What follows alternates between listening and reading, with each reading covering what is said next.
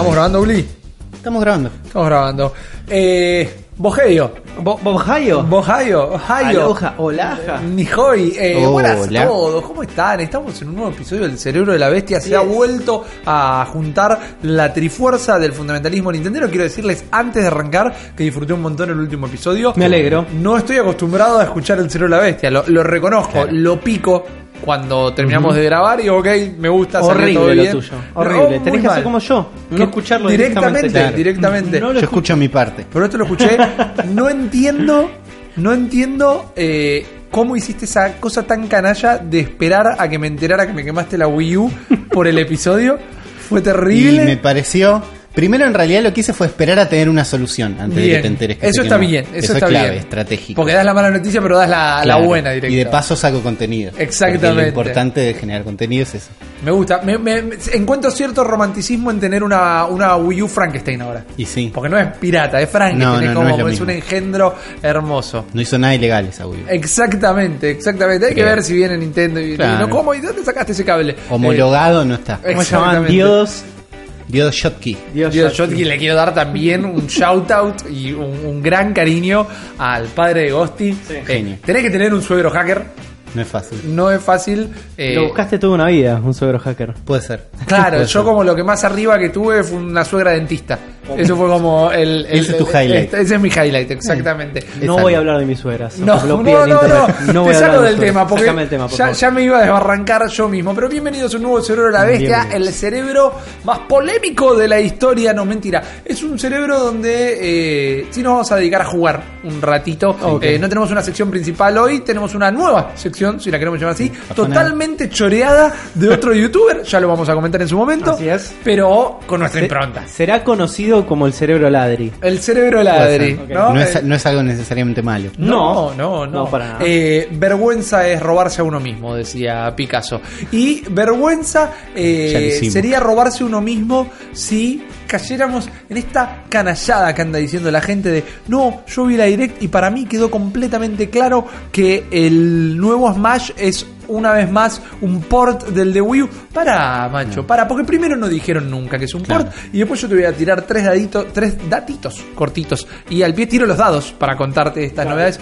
Una es que el mismísimo Masahiro Sakurai dijo que estaba laburando en el juego de cero. No sé si de cero porque desde mi cabeza me imagino que reutilizan assets. Pero eh, que estaba laburando en el Smash propiamente para Sí. esto. Segundo, alguien notó muy bien, con mucho ojo y con mucho entendimiento, que en la página de Smash, abajo en el copyright, dice Sí. C adentro de un circulito, eh, a New Nintendo Game 2018. Entonces, eso nos estaría dando a entender que es un juego que está hecho una vez más desde cero. Y finalmente, algo que si quieren es lo más debatible, para mí es el rumor de la semana. Yo sigo manija y es estas cosas que para mí hacen la cultura del gaming. Es que el domingo a la noche eh, vimos un tweet de un amigo nuestro, un Sí, amigo, es un amigo personal, que es Captain Nintendo Dude, eh, arroba official CND, Sí. que es un tuitero, es una Youtuber. celebrity, un youtuber Sí. eh, nintendero. Es de el Estados primero Unidos. en comprar una Switch. por Es el primer tipo en comprar una Switch. Triforce, que era el, el que originalmente se compró primero todas las consolas de Nintendo, no sé desde cuándo. Claro. Pero se compró a Wii, la Wii U seguro. Le sacó el, el no, lugar. él, él le pasó la posta. Ah, muy bien. Es- Oh, qué hay, to- hay toda una Son ceremonia. amigos, son amigos. Triforce y Sí, este sí. Captain Nintendo Dude son amigos. Pero qué Triforce lindo paso dijo- de antorcha, ¿no? Sí, Porque si sí. yo soy el tipo que me compré todas las primeras consolas de Nintendo, no te dejo pasar, no dejo pasar a mi vieja directamente. No, No, hay- definitivamente. Pero bueno, Uli estuvo en un torneo de Mario Kart en Nueva York organizado por Captain Nintendo Dude. Sí, un capo el Y pibe. lo charla, charlaste, está en el cerebro. Charlé con el pibe, salió acá en el programa, una de las peores entrevistas que hice. Porque Pero mientras. fue la primera. Fue de las Te primeras. refogueaste. Sí, sí. Eh, me enteré que él se había comprado la primer Switch después de la entrevista, por ejemplo. Si no, por ahí hubiera hablado de algo más. Pero el pibe es un youtuber muy querido en Nueva York, Claro. muy querido en la comunidad, pero en Nueva York todos los pibes de la comunidad Nintendo ahí lo quieren mucho. Y el pibe hizo un retorneo de Mario Kart que se lo recontrapuso al hombro. Sí. El pibe Lo hizo en la- fue ahí, una plaza, ¿no? ¿Dónde lo era? hizo en Bryant Park. Ok. Lindo lugar. Juntó toda la gente ahí, dijo ya vengo, se fue hasta Nintendo, compró premios él, Un crack. volvió Ah, con su o- YouTube Money. Claro. YouTube Man y todo. eh, organizó, habló con los padres de los niños, porque había niños muy chiquitos Muy que estaban bien, participando. Muy bien. Pero el pibe es un pibito común, pibe, claro. es un pibe chico, pero digo, lo ves con la cámara y decís, ah, es un pibe que está... Apenas llegó dije, ¿cómo va a ser este pibe? Después se puso todo al hombro y lo hizo perfecto. Buena onda. Sí, pero ¿sabes qué pasa, Uli? ¿Qué Me pasa, parece que lo que está pasando en este momento es que después de lo que hizo Sí. la semana pasada o esta semana, la internet lo está catalogando como el Jake Paul de Nintendo. Se la No. rejugó. Se la rejugó. Hizo una. Y yo creo Se que mandó esta- una. Eh, ¿Sabes qué? Yo creo que algo de verdad tiene que haber atrás de eso. Yo creo que algo de verdad. A ver, ¿qué hizo para que nuestra gente lo sepa? Quien no lo sabe porque quizás ya lo sigue o algo. Primero, estoy aguantando un recontra estornudo. Primero, eh, le banco el tatuaje de Switch que tiene acá en la Qué muñeca. kamikaze. Un kamikaze. Pero él está dedicando su carrera a esto. Pero ¿sabes para dónde le pifió para mí? Es el loguito de Switch, la iconografía de los dos Joy-Cons. Para mí era un Joy-Con en cada brazo. Sí, Ah. para mí ese era el tatuaje. Pero Mm. bueno, para que haga así, exactamente. Así, juntaba los bracitos y decía, Claro, exactamente. y Cuando se disloca un codo. Era el pibe más incogible sobre la faz de la tierra. Pero ¿qué le pasó? ¿Qué es lo que hizo Official CND en su cuenta de Twitter? Sube un video diciendo Oh dudes, I can't believe it, I'm freaking out, my mind is going to explode.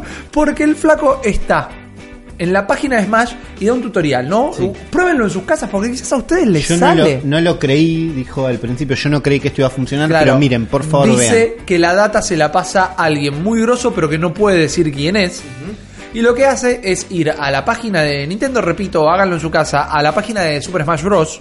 Si van abajo a la izquierda de la página, hay un. Porque dice Super Smash Bros. 2018, la Primero página de que construcción. a la página de Estados Unidos. Correcto, siempre la pero cuando pongas Super Smash te va a tirar como los países que querés acceder. En la de Estados Unidos vas abajo a la derecha que dice Go to the antigua page, ¿no? Sí. A la página antigua. Vamos a la página de Super Smash Bros. Wii U 3DS y abajo tiene como distintos tiles, distintas baldosas con eh, los perfiles de los personajes. Así es. Entonces dice, bueno, usted lo que tiene que hacer es esta seguidilla.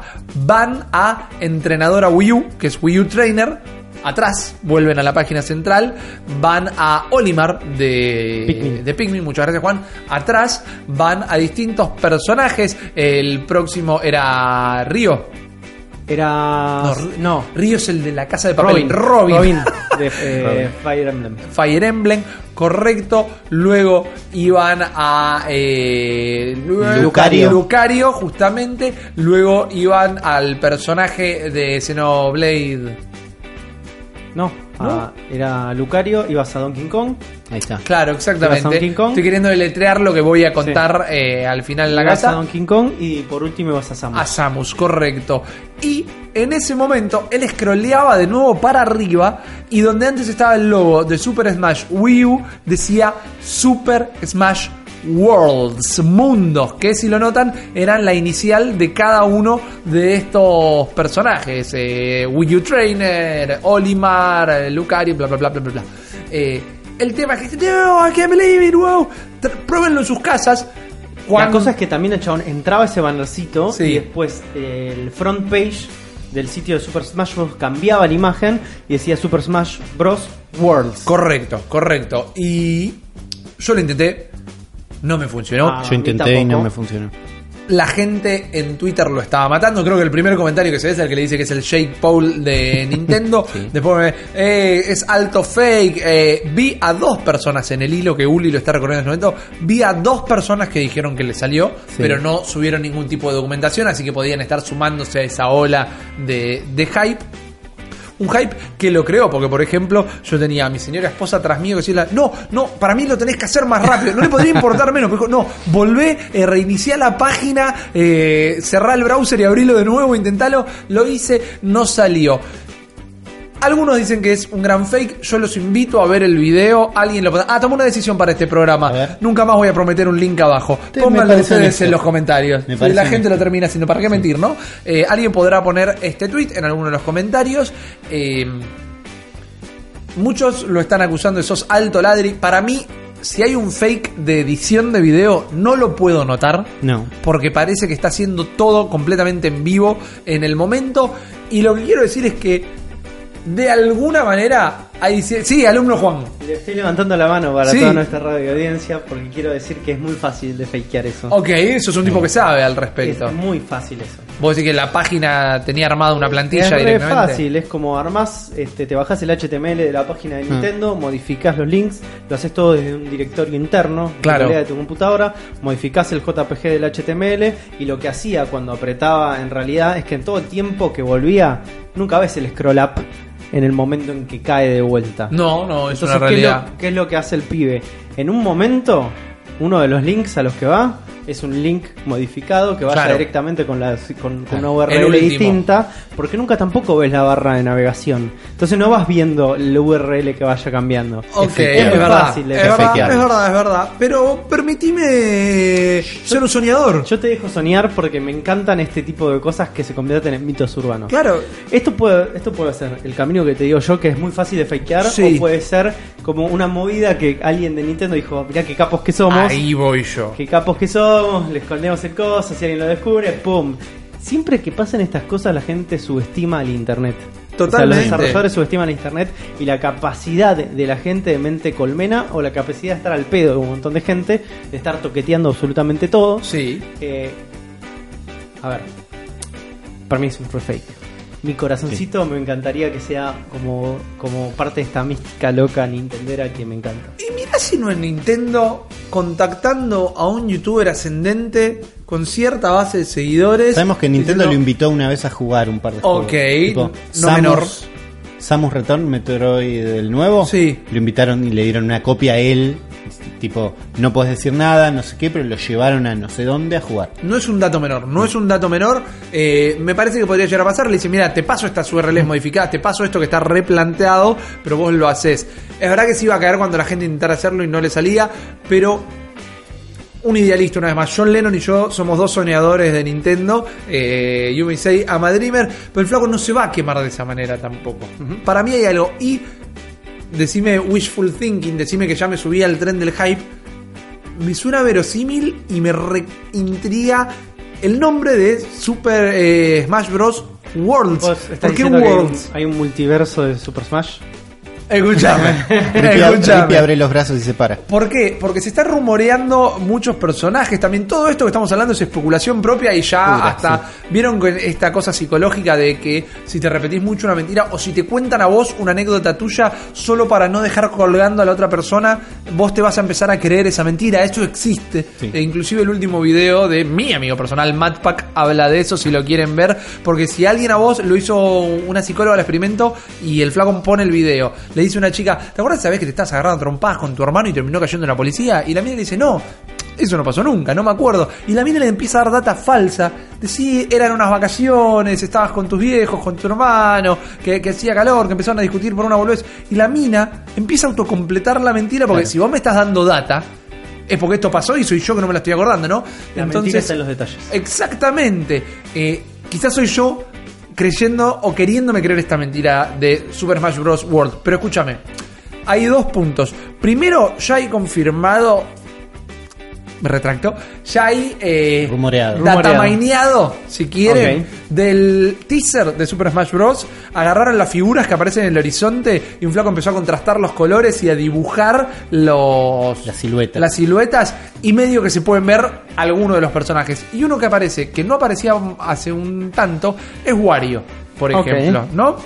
Y después, el día anterior al que ustedes escuchen esto, cuando sale un viernes, mañana para nosotros, Sí. en este podcast que rompe el espacio-tiempo, se va a estar rumoreando algo que CD Projekt Red, los desarrolladores de El Witcher, vienen anunciando y diciendo hace un rato, es que mañana van a anunciar la primera vez que Geralt de Rivia, el protagonista de Witcher 3, eh, de la saga Witcher, va a aparecer en otro juego, eh, mediante un crossover. Todo indica a que en realidad va a ser en el nuevo Souls Calibur. Primero porque es un flaco con una espada, da para el juego de peleas en espada. El último tweet de mañana, lo vamos a anunciar, decía... No te emociones. Me, me- me pongo loco por esto. Eh, mañana vamos a anunciar con quién va a estar trabando espadas. Van a chocar las espadas o algo así. Sigue apuntando para el eh, Soul Soul, Calibur. Y finalmente, no en nuestra región, pero en Europa el Soul Calibur lo. El, perdón, el Witcher lo distribuyó Namco Bandai, Bandai Namco, perdón a nuestro amigo. Con lo eh, cual hay una Silas- licencia ahí. Claro. estuvo Snake en el Smash Bros. Sí, pero el año que estuvo Snake, Snake había estado en una consola de En Nintendo. GameCube. En GameCube, ok. Con lo cual. Pues salió Metal Gear 2 este, de los Patriots. ¿cómo se correcto. No, el 1, el remake del 1, de Twin ¿Era el Snakes. remake del 1? Twin Snakes? No, Claro. ¿No Twin Snakes era el remake del 1 o era Sí. el 2? Es del 1, pero tiene vista en primera persona como el 2. Sí, y- pero también salió el 2 para GameCube que es Guns ser. of the Patriots. Ahí está, Claro. Guns of the Patriots. Ahí va. Eh, y hoy por hoy, que quien no es directamente un empleado de Nintendo como Crash, eh, quiere estar en Nintendo, decime si Nintendo no la puso toda y se bajó las lompas en varias para conseguir que el Super Smash Bros. es el eh, juego de peleas de personajes de videojuegos definitivo. Porque a Crash te lo pueden meter. Se habla Han de. metido personajes de Capcom, o sea, tenemos a Mega Man y a Ryu. Exactamente. Smash. Se habla de este personaje que no estoy haciendo tiempo porque me lo olvidé, sino que estoy creando suspenso, que es Spyro. Sí. Se habla de Spyro. Spyro, porque Spyro va a llegar a Sí, Switch. yo me lo eh, recompro.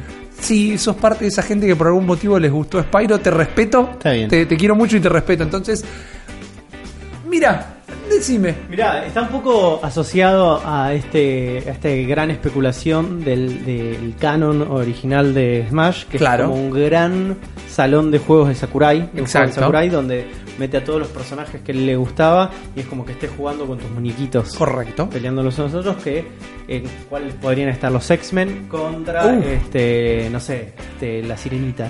O sea, podría llegar a suceder. Sí. Entonces, no me parece tan descabellado la idea de que Super Smash Bros. se convierta directamente en la mega franquicia de todos los juegos de pe- pelea, de todos los juegos habidos y por haber. Me copa, porque primero está bueno que estén en este y no en un Street Fighter, por el lado de que el Smash es un juego que si no querés jugar profesional o algo, es un juego de seis botones, podés jugarlo, entonces está buenísimo que, alguien- que sea la puerta de entrada para muchas personas. A mí lo que me parece que lo que hace eh, el Smash es aplanar absolutamente todo El campo de las juego, características claro. Eh, a su a su mismo gameplay, ¿no? Tan particular como es. Entonces vos podés meter a Ryu dentro de este universo que no es tan disonante como si vos metieras a un Mario en un Street Fighter. Totalmente, Sí, totalmente o como en un. Soul Calibur no podés meter a cualquiera. Necesitas a alguien que se pare medio bien y tenga una espada y tenga Sí, una bueno, lo metieron a Kratos, lo metieron a Darth Vader, Acá- lo metieron a Ezio Acá es donde empieza el juego, ¿no? Acá es donde empieza el juego. Claro. ¿Qué personaje queremos que esté en el Smash? Totalmente, pero antes de eso, mientras lo piensan, eh, te tengo otro motivo por qué podría funcionar esto. Por la evolución del mismo lore del Smash. El primero, todos en realidad, pero arrancamos del primero, que eran los juguetes en el escritorio de este niño, que era esta Master Hand también la que los hacía pelear. Luego, como ya hablamos en el episodio de Sakurai, lo pueden ir a buscar. eh, la Crazy Hand, que era la mano esta que venía de las responsabilidades, del que ya sos adulto, de que tenés que venir. Y así fueron apareciendo distintas entidades que hablaban de este Sakurai que cada vez se hacía más grande y cada vez tenían menos tiempo para disfrutar de su propia franquicia. Pero si vamos del arcón de juguetes a eh, este futuro que avanza sobre la vida de Sakurai, ¿por qué no el arcón de juguetes es reemplazado por las consolas de videojuegos? Y es acá donde entran los personajes de otras franquicias directamente. Es sentido. un Smash con conectividad, es un Smash, un Smash, perdón, que viene de la web directamente. Me encanta, me encanta. eh, iba a ser un chiste muy mal gusto, no lo es. ¿no? Te, te lo vi, lo- te lo, hiciste, te lo festejaste lo y lo retuviste. Me lo leí en mi mente porque obviamente na- nada, Bien, nada. Lo dale. voy a cortar acá, chicos. Muy bien. Si quieren pregúntenme por DM cuál era el chiste que estaba pensando. Solo si son mayores de De 18. muy mal gusto. Bien, ¿qué personaje querés en ¿Qué este? Smash Bros. o Worlds? En Smash Bros. Eh, qué difícil esta Oh, pregunta. Qué difícil esta pregunta. Me encantaría. A ver, ¿han habido personajes de Resident Evil en el Smash Bros? Te voy a decir que no. Me gustaría a ver. O sea, sé que en un Marvel vs. Capcom sí ha habido, por Sí. ejemplo, un este, Jill Jill. Valentine, Sí, un estaba Chris, Chris. Redfield. Por eso metamos un Chris Redfield, una Jill Valentine en el Smash. Me parece que iría bastante bien. Y Sobre todo. manteniendo, manteniendo Perdón. este, la línea Camcomera, viste que estamos metiendo Street Sí. Fighter y, y Mega Man y todo eso. Eh, me gustaría meter al Dante. Bien. pero el Dante no. del último de Devil May Cry. Ah, El- el el- DMC. canchero. Sí, porque Sí. para hacer que todo el mundo odie. Sí, Bien. pero está bien. Quiero Bien, que todo el mundo buen pibe. No, no hay chances. Igual. Para, no, bueno, pero para que la gente el odie. Dante original sí te lo agarró porque De hecho va a salir un Monster Hunter ahora World con el DLC de Dante, el Correcto. skin de Dante, pero es el Correcto. Dante viejo.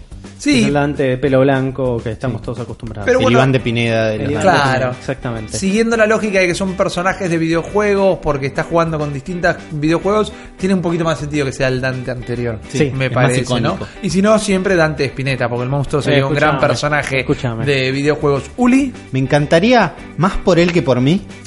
Por mí lo decís. No, no por vos, sino Por por, el el, personaje personaje. mismo, sí. Me encantaría que esté el protagonista de Golf Story. Ah, Onda, sos un indie y saliste exclusivo en Switch. Entonces te queremos y me lo reimagino tirando, me lo imagino en 16 tipo pixelado, bueno, ¿entendés? Eh, Tirando unas pelotitas. Cómo, cómo se vería ese Cómo lo explican. Cómo se vería ese personaje como una reversión más smashera, más de bueno, toy. Ness y Lucas de Earthbound están hechos en 3D Sí, y está eso. bien hecho la, Por eso, habría que ver cómo funciona. Pero me copa la idea de que sea un personaje lleno de ataques con cosas de golf. Me encantaría además por él, es buen pibe, se ganaron el lugar, le fue bien, es como un estudio que me hizo feliz.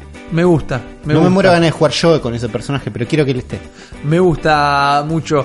Yo voy a ir al recontrademonio directamente. Eh, estamos hablando ya hace un par de episodios. Estamos en un problema serio nosotros de jugabilidad quemando las baterías de nuestros celulares eh, por el PUBG Mobile. Sí. Te pongo al loqui- PUBG Guy. Al PUBG Guy. Con la sartén. Sí, Todo sí, el tiempo con el la casco. sartén en la mano. El casco, la camisa blanca. Eh, Eh, habla un poco del estado de los videojuegos actuales, ¿no? Sí. Si tenés que poner hoy en un videojuego a los mayores representantes de franquicia de videojuegos, el PUBG Guy tiene que estar. Sí. Tiene que estar. Yo lo veo por ese lado. Y les voy a agregar otro dato que acabo de hacer la conexión en mi propia cabeza. A ver. ¿Vieron lo que le dije de eh, la distribución por parte de Bandai Namco del Witcher Sí. en región europea? Bueno, el Smash Bros. también lo distribuye Bandai Namco.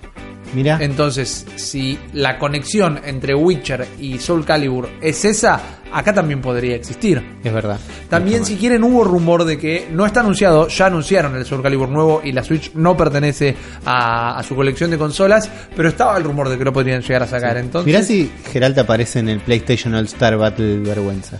El Battle Vergüenza me encanta. Bueno, Crash no estaba en el Battle Vergüenza. Sí, debe estar. Si no Es que muy no, probable. estaba Nathan Drake. Nathan. Drake estaba exactamente. Qué ver, porque Pobres, estaba parapa de rapper. Sí, me ganas de sacarlos a todos. Para mí tenemos que abrir la puerta, que Claro. vengan todos los que estaban ahí. Exactamente. Ahora una pregunta, porque yo, ustedes saben como soy medio un troglodita de Sí. Super Smash. Sí. Es un juego que particularmente no me gusta. Eh, un juego que he jugado muy poco, que no me ha llamado la atención. Acabamos de perder 600 no, no, personas pero de la yo ya lo audiencia. dije un montón de veces en el- los episodios. No digo que sea malo, no digo que no. Simplemente a mí No no, curtís. no es mi tipo de juego. El empleado insignia de Nintendo, ese que prácticamente quedó porque absorbimos otra empresa, Exactamente. ¿estuvo en algún Smash? El cadete. de Sí, claro que sí. ¿El cadete? Sí, ¿En cuál claro estuvo? que en el último está y Sí, creo que está, está. desde GameCube. Ok, perfecto, listo. Buenísimo. Pero tráeme al resto de sus amigos. Tráeme a ese que hace un helicóptero con sus traseros. Sí, sí, o tráeme a ese que tiene grandote colorado de que, que tiene la piña fácil. Exactamente. Y de la misma manera te pido amigos de, de Mega Man también, ¿no? ¿Dónde está Cero? ¿Dónde está Cero en todo este momento? Yo creo en un Super Smash Worlds. Eso es mi conclusión. Yo creo en un Super Smash Worlds. Me- me- ojalá, man. Solo porque te haga bien a vos. Gracias, gracias. Sí, dijimos acá en el Cero de la Bestia que salía este año el Smash. Y de no, Sí. pero en realidad que está. Nada. Lo dijimos acá. Nada. Acá en el Cerebro de la Bestia está la posta. Y hoy tenemos un montón de postas para ustedes, un montón de noticias para ustedes. Y tenemos una sección hiper ladri, pero creo que nos vamos a divertir mucho pasar haciéndola. muy bien. Exactamente. Gol de River, así que estoy re contento. Lo escuchamos. Vamos. Es un. eh, espero, ustedes no van a escuchar este cerebro de la misma manera romántica que nosotros la estamos grabando, pero hay una de rayos por el ventanal enorme de la casa de Uli Sí, que un te diría. super clásico. Está picantísimo esta noche. Te voy a sacar el teléfono, No, carajo mirá, mierda. a ver si a ver si me tira la data. Gente, habiendo dicho todo esto, recién empezamos. Así que acomódense, pónganse cómodos porque este es el nuevo inicio de un episodio más de El cerebro de la bestia.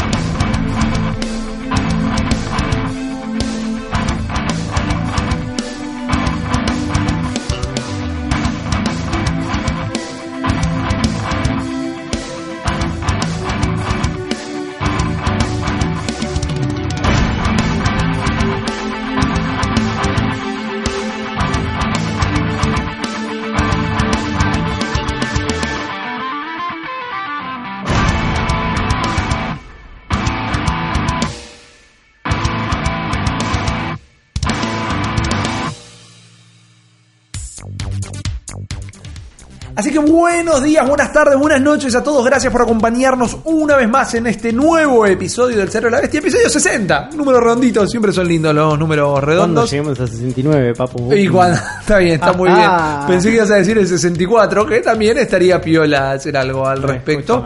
Hablamos en profundidad de 64 como hardware. No. Yo creo que no, yo creo que no. Se fue. Ese es el, el momento más antirradial de la vida. Ahí está, ya tenemos el episodio número 64. Entonces tenemos una linda entrevista que estuvo preparando Uli también, porque la bestia se fue de viaje, pero no llegó a desarmar las valijas todavía. Y yo ya sé cuál va a ser mi próximo episodio y creo que va a estar muy copado. Pero por lo pronto tenemos este episodio en pie. Y este episodio no viene solo, porque viene con un nuevo update del firmware de la Switch. Sí, si hay algo que me gusta en la vida, son los updates de sistemas. Muy bien. Es raro, pero me encanta. Me, me leo los release notes Sí. siempre. Me gustan, me gustan mucho los programas que explican un poco qué hicieron. Claro. Es algo que no todos hacen y agradecemos. Eh, llegó el update número 5 de la Switch. Que ya 5.0.0. 5.0.0 que ya venían ticiando, ya no lo venían ticiando, sino que había gente que había encontrado indicios de que se venía el Sí. quinto en algunas actualizaciones de algunos juegos y los dataminers y los no sé qué, y parece que se vio en un screenshot en no- bueno, llegó el update 5.0.0 que no está tan bueno. No está mal. Pero principalmente creo que esto está, no te digo apurado, pero hubo un problema la semana pasada, no sé si la otra, no sé si lo hablamos acá, que es que una vez que se cumplió el año de la Switch, mucha gente que la tenía día 1 se enteró que tenía horas jugadas de Zelda, una. Sí, Porque dejó de contar bien las horas. se reinició. Bueno, Nintendo salió rápido a decir, chicos, seguimos contando correctamente, en el próximo update sale, esto llega en este update, Bien. hay un montón de gente contenta. Y te recupera las horas que te habían Sí, marcado sí. mal. Sí, estaba, estuvo contado. Tú, durante todo el tiempo seguimos contando bien, dijo Bien, Nintendo. bien. No sé cómo hicieron. Por ahí le agregaron dos horas a todo. Pero ahora, este update además nos trae 24 nuevos iconos ¡Epa! de ARMS y Kirby. Bien. Está bien. Bueno, ¿te cambiaste un icono de ARMS? Todavía no. ¿Pero lo pensaste? Lo pensé, sí. Muy sí. bien. Sobre todo cuando vi gente que tenía iconos, dije, ah, estos iconos son nuevos, podría tenerlos. Pero no. Y otra cosa como interesante que agregaron es que vos en la lista de amigos, Sí. antes podías agregar amigos de 3DS, de Wii U, amigos de Mario Run o de aplicaciones móviles, o amigos con código de Switch. Correcto. Se agregaron dos botones más que son eh, Facebook y Twitter. ¿Cómo funcionan esos? Haces clic en el usuario, en el icono, y te dice, bueno, dame una cuenta de Twitter. Porque no toma la cuenta que vos tenés programada para publicar cosas en Twitter. Ah, ok. Te pide una cuenta. Bien. ¿La tuya o la del otro? La tuya, diciendo? la tuya. Ah, te pide tu cuenta y después te dice qué amigos tenés que tienen esta cuenta. Ok. Está bueno, lo que yo entiendo es que esto se activa en el momento que vos haces esto, cuando te Sí. piden la cuenta. Entonces cuando yo lo hice, ninguno de mis amigos lo había hecho todavía. Ah, ok. O sea, hice- Hay que esperar un par de semanas. No encontré a nadie. Pero Claro. Eh, esa es la idea y está bueno porque en Twitter tenés más gente que en Wii U, sobre todo si no Sí. tuviste Wii U. Además es más fácil que la gente que te manda, que me encanta, eh, no me estoy quejando, pero la gente que te manda el código de amigo por, de Switch por Twitter es más fácil poner el handle de Twitter directamente y te agrego. Claro, si lo tenés de amigo, malo. Claro. el sistema lo chequea. Está y- re bueno eso. Sí, sí, sí. Inclusive encontraron como un backdoor Twitter que si cuando estás en esa instancia de agregar al coso, apretás como para atrás, te dejan el feed de Twitter. Nice. Seguramente lo van a eliminar con algún update, pero bueno, por el es- momento... es un paso. Exacto. Otra cosa que viste, Rippy, la otra vez nos contaste, vos te compraste un juego desde la aplicación, Sí. desde el teléfono, desde la Correcto. página de Nintendo, te compraste un juego, llegaste y ya había bajado. Exacto. Bueno, eso ahora va a pasar aún más rápido. No te la puedo. Sí, porque la consola va a seguir conectada y bajando cosas aunque esté en sleep mode. Ok, muy bien. Está bien. Muy bien. Hermoso. Sí. Hermoso. Después, la sección de noticias que yo reviso cada tanto, ahora tiene un modo nuevo de ver, donde vos podés ordenar por noticias no leídas, que no está mal, o ir por cada uno de los canales. Viste, vos tenés distintos canales que te vas suscribiendo, como Sí. ARMS, como cada juego tiene un canal, creo, pero vos te suscribís a esos canales. Sí. Ahora podés ir al canal y ver qué noticias publicaron. Buena No onda. mal. Buena onda. Después distintos updates como eh, mejoras eh, de estabilidad con las cuales la gente siempre hace chistes porque es algo que viene en cada uno. Y otro update que seguro está lindo para alguien más que no soy yo. Si tenés un joystick, un Pro Controller de Xenoblade Sí. o uno de Splatoon, que Sí. vienen con colorcitos, dentro del sistema ahora aparecen con colorcitos. Ah, que me parece una boludez re que buena. debe ser lindo, porque los Joy-Cons ya te aparece el color que vos tenés. Claro, recordemos que los Pro Controller con colores que tienen las, las agarraderas, para llamarlo de alguna manera, de, distintos colores, colores. Claro. Entonces, Quiero unos. Eso se refleja en el sistema. Sí. El de Xenoblade es muy lindo. El de Xenoblade es hermoso. Me gustaría, no entiendo por qué, creo que es para mantener esta imagen de Switch de los dos Joy-Cons, que sea todo el control de color, no solo la agarradera, porque el resto queda negro y queda raro. En algunos casos sí, en otros no. En el de Splatoon queda bien. En el de. El de Xenoblade tiene una cruz loca. Tiene me una parece. cruz celeste, Sí, sí. como una cicatriz. En el Claro. de ARMS también queda bien. El ARMS son todos amarillos. Sí. No si recuerdan. Sí, Entonces, sí, sí.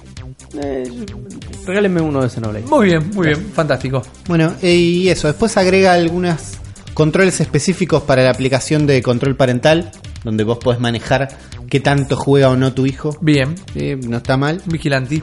Sí. Y nada más, que no está mal en realidad nada de esto, ¿no? Claro, no- Siendo la actualización 5, yo esperaba, y siendo el año, como, no sé, espere más. Pensalo de esta manera, Uli. Pensalo que la Switch está tan buena que hay pocas cosas para arreglar. Y sí, es que lo pienso constantemente. Además de que el sistema, como está en este momento, es muy simple y me gusta que sea muy simple. Claro. Entonces, tampoco quiero que haya un web ¿Ustedes no les browser. pasa que cuando graban videos, esos videitos de 30 segundos que te hace Sí. el método de captura, después es como que caen los frame rates cuando lo ves? eh, Cuando ves el video, sí. lo que pasa muchas veces es que los juegos que corren a 60, Ujú. cuando vos ves el video, el video corre a 30. Sí, pero yo Y te estoy diciendo eso que es choca un- mucho. Un juego como Splatoon que corre a corre a 60. Claro. Este cuando lo ves el video corre a 12. Sí, pero sabes que me parece que es eh, Sí. culpa del reproductor de la Switch. Porque Mm, lo puede ves ser. en la red social que lo ¿Y capturaste y el video va fluido. Bueno, ahí tenemos ahí algo para tweakear, ¿no? Claro. Como El, el reproductor de. Exactamente. de. Pon el iconito, pon el VLC y todo Sí, obvio, exacto. Eh, está copado, a mí me gustan los cambios que hicieron. eh, me parece que, por ejemplo, lo de que te aparezca el iconito del control con los colores del control que tenés vos, Eso es flashero. le da porque, identidad. Es como que querés un poquito más a tu consola. Es el mío, ese que apareció bueno, ahí. el Joy-Con son de colores y los veo de colores en el sistema y me encanta. Y además cuando lo lleves a la de un amigo y jugás, te metes a la consola de él, te van a aparecer los tuyos de ese color. Ese es el mío. Pa- Para Sí, mí funciona, es medio lindo, psicológico, pero pero, es lindo, funciona. La semana pasada eh, hubo otro tipo de anuncio de Nintendo que fue la Direct, gracias a Lanchita González por meterse desde el multiverso cerebral y comentar, eh, puntear un poquito lo que fue esa Nintendo Direct. Y uno de los anuncios que yo realmente más disfruté, entre todas las cosas que me gustaron, fue la expansión de Splatoon 2. ¿Por qué? Primero porque yo estoy a esto de proponerles que hagamos otro podcast que sea solo de Splatoon directamente. Lo banco a muerte el Splatoon. Para ¿En mí, qué momento lo vamos a hacer? ¿Entre el cerebro de la bestia? ¿El de No sos bot? ¿Soy yo? que ese, ese tiene que arrancar el 22 de abril El 22 de abril tiene que arrancar, chicos. No nos olvidemos en nuestro podcast de Westworld, segunda Exacto. temporada. Uy, Este, ese es verdad. No sos bot, soy yo. Eh, y vamos a meter podcast. ¿Tú? No lo pensé el nombre, no lo pensé. Splatcast. Splatcast, me copa. Splatcast, Splatcast, ahí va. Eh, me, Espérenlo en su tienda de, de podcast favorita nunca. Exacto, sí. Si quieren que suceda, patreon.com barra Zona Fantasma TV. A lo que voy es que para mí Splatoon ya logró lo que otras franquicias como Pikmin eh, tal vez no pudieron terminar de lograr, que es recontra instalarse. Es la segunda aparición en consola, es el segundo juego, pero los, los Inklings ya están, por ejemplo, en el Super Smash, cosa que me parece fantástica. Y yo encuentro en el Splatoon un gran juego, una gran jugabilidad, se lo recomiendo a mucha gente. Dicen, no, no voy a jugar eso, lo prueban y dicen que les copó mucho. Y esta expansión a mí me gusta porque es una expansión single player. Y a mí lo que me pasó con el Splatoon original es que yo amé el modo historia, pero en Wii U, como no tenía amigos con quien jugar, no jugué tanto el online. Y es el 80% del juego Sí. es en online. En este jugamos partidas entre nosotros, con Ghosty también, nos armamos equipos, eh, lo disfruto muchísimo. Y jugué el modo historia, pero se me quedó un poquito corto. Esta Octo Expansion va a ser una expansión single player y eh, tenemos un par de novedades, no muchas, pero un par de novedades. Primero lo que me encanta es esta cosa medio Matrix que tiene, esta cosa underground de que Es estás con el es muy personaje. canchero. Es muy canchero, es muy canchero como suelen ser las cosas de, de Splatoon. Y me parece que alimenta o va a alimentar mucho al lore de Splatoon. Y eso me copa bastante. Pero entre las novedades que va a haber, por ejemplo, es que vamos a poder contar con asistencias de Pearl y Marina. Que ya se puede preordenar al momento que estén escuchando esto los amigos de Pearl y Marina. Que estoy desesperado por tenerlos. Pero te van a poder ayudar en el juego. En esto que lo único que sabemos es que vamos como un subterráneo y nos van tirando unas misiones raras y es todo medio Dark and gritty. es dark and gritty Dark and para gritty. Splatoon es medio eh, no, ¿cuál es el, el, el- el steampunk pero de la electricidad y la- Cyberpunk. el cyberpunk la electricidad y la música electrónica. Vos podés. Gracias. eh, me, me copa por ese lado y algo, un detalle, tal vez el, el que más me gustaría decirles, se dijo muy por encima en la direct, pero ahora se confirmó. Tiene más de 80 niveles. Más de What? 80 Es un niveles. montón. Es un DLC pago, pero vos que le pedís al DLC que vas a poner guita, que tenga contenido, que sea grande, y esto te va a dar más de 60 niveles. ¿Cuánta guita hay que poner para esto? Eh, para comprarlo, ya te lo digo mientras revisamos nuestra Switch o nuestros teléfonos, pero te puedo decir que si lo preordenás ahora, antes de que salga, te da ropita, ya te la da ahora, ropita exclusiva para que puedas usar de la Auto Expansion. Ok, perfecto. Entonces, es como no solo viene con un modo historia, sino que viene con un par de boludeces Claro. que sirven para customizar a los personajes que ya tenés Sí. y te permite usar estos octo ¿cuántos? Octo- Octolinks. Octolinks que no los podías usar hasta ahora. Exactamente. Podías ser solamente Inklings Claro. y ahora sos un Octolink que es la raza de la cual es Marina. Sí, que Claro. además son los enemigos. Son los de enemigos. entrada. O eso es lo que. O Sí, lo no. que nos hicieron creer. Flan, flan. Es lo que nos hicieron creer. Bueno, sabemos que va a tener un fuerte peso de historia. Sí. A mí eso es lo que me llama la atención, la estética me llama la atención, el trailer me volvió loco porque tenía muy buena música. Tengo mis dudas. Agrega música nueva, eh. Agrega También. música Ah, nueva. la que ya Boludo, está. Me muero por canchera. escuchar. Papa pipo, rapatapo pipo. Gran, ¿Cómo llaman? gran Splatoon. Esa es la ¿Por qué no intro me de llaman? Splatcast. Ahí ¿Por qué está. no me llaman para hacer una música de No Splatoon? No, sabemos. lo sé. 20 boludo. billetes de un dólar. Por una expansión de más de 80 niveles, personajes nuevos, Sí. música nueva. Me lo voy a Me- poner de gorra de tentáculos. A mí me sigue pasando que no terminé, jugué 150 horas de Splatoon, Ah, tranqui. No terminé el single player.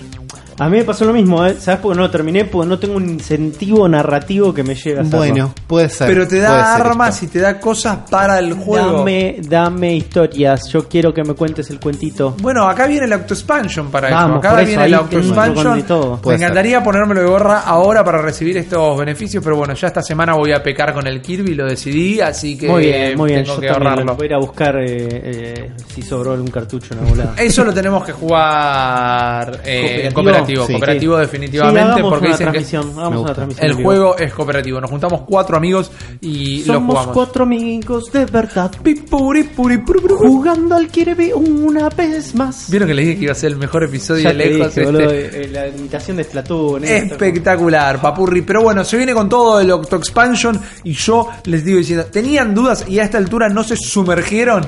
Vamos. En el mundo de en el mundo de Splatoon, háganlo de una, háganlo de una, no tengan miedo porque es una pinturita. Lo redije, qué campeón, boludo, no estoy podés. Está bien, no te sale Cyberpunk, pero después con los chistes de Splatoon estás como. Discúlpame, el steampunk de la música electrónica y la electricidad es una gran definición, me parece. bien, ¿Se entendió? ¿Se entendió? de base.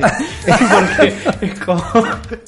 Sí, el steampunk es vapor, el otro tiene Claro. que ser electricidad. Sin electricidad no hay ciber. Escuchame, ¿cómo vas a al Counter Strike si no en el ciber si no hay electricidad? Eh, eh, El eh. camino estaba. Pero bueno, de un eSport que espero que en algún momento sea el Splatoon, vamos a otro deporte. Juan, se viene un nuevo juego deportivo, tal vez, de alguna manera, a la Switch. Así es, Rippy, así es. Se viene una nueva entrega de los supercampeones de la salada.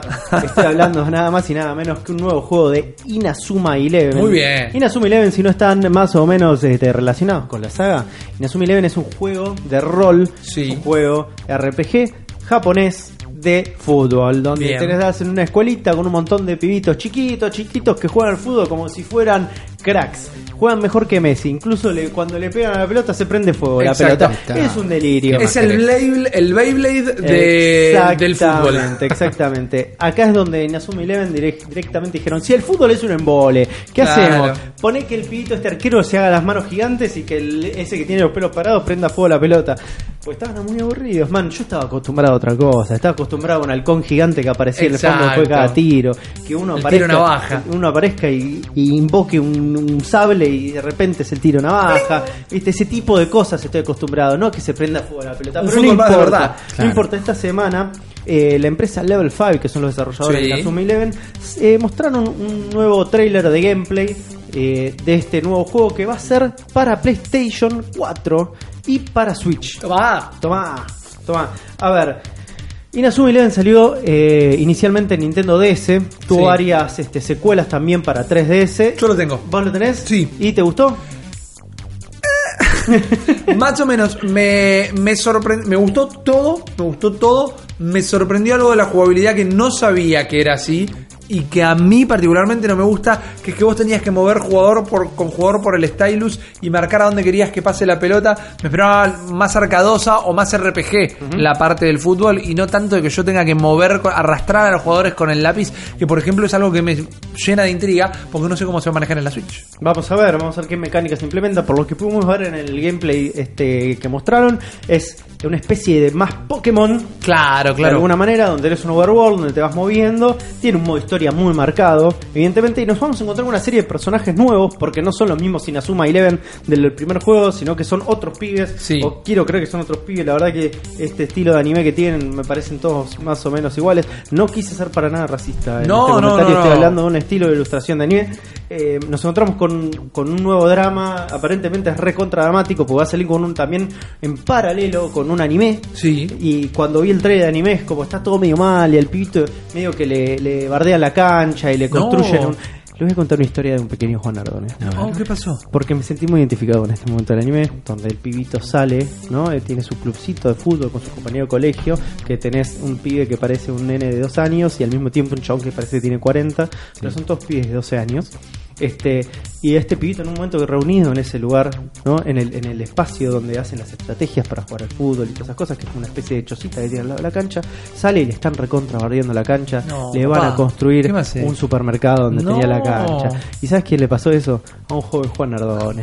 Le cerraron, le cerraron el- la canchita de béisbol cuando jugaba chiquito y le pusieron un carrefútbol. Qué mal, Entonces, mal. me- eso me- el corazoncito Te me tocó. hizo- me hizo, quish, Te tocó. me hizo. Entonces me sentí muy relacionado, pero después se ve que se mete en otro colegio, hay un equipo, tiene superpoderes, toda la misma gilada de siempre.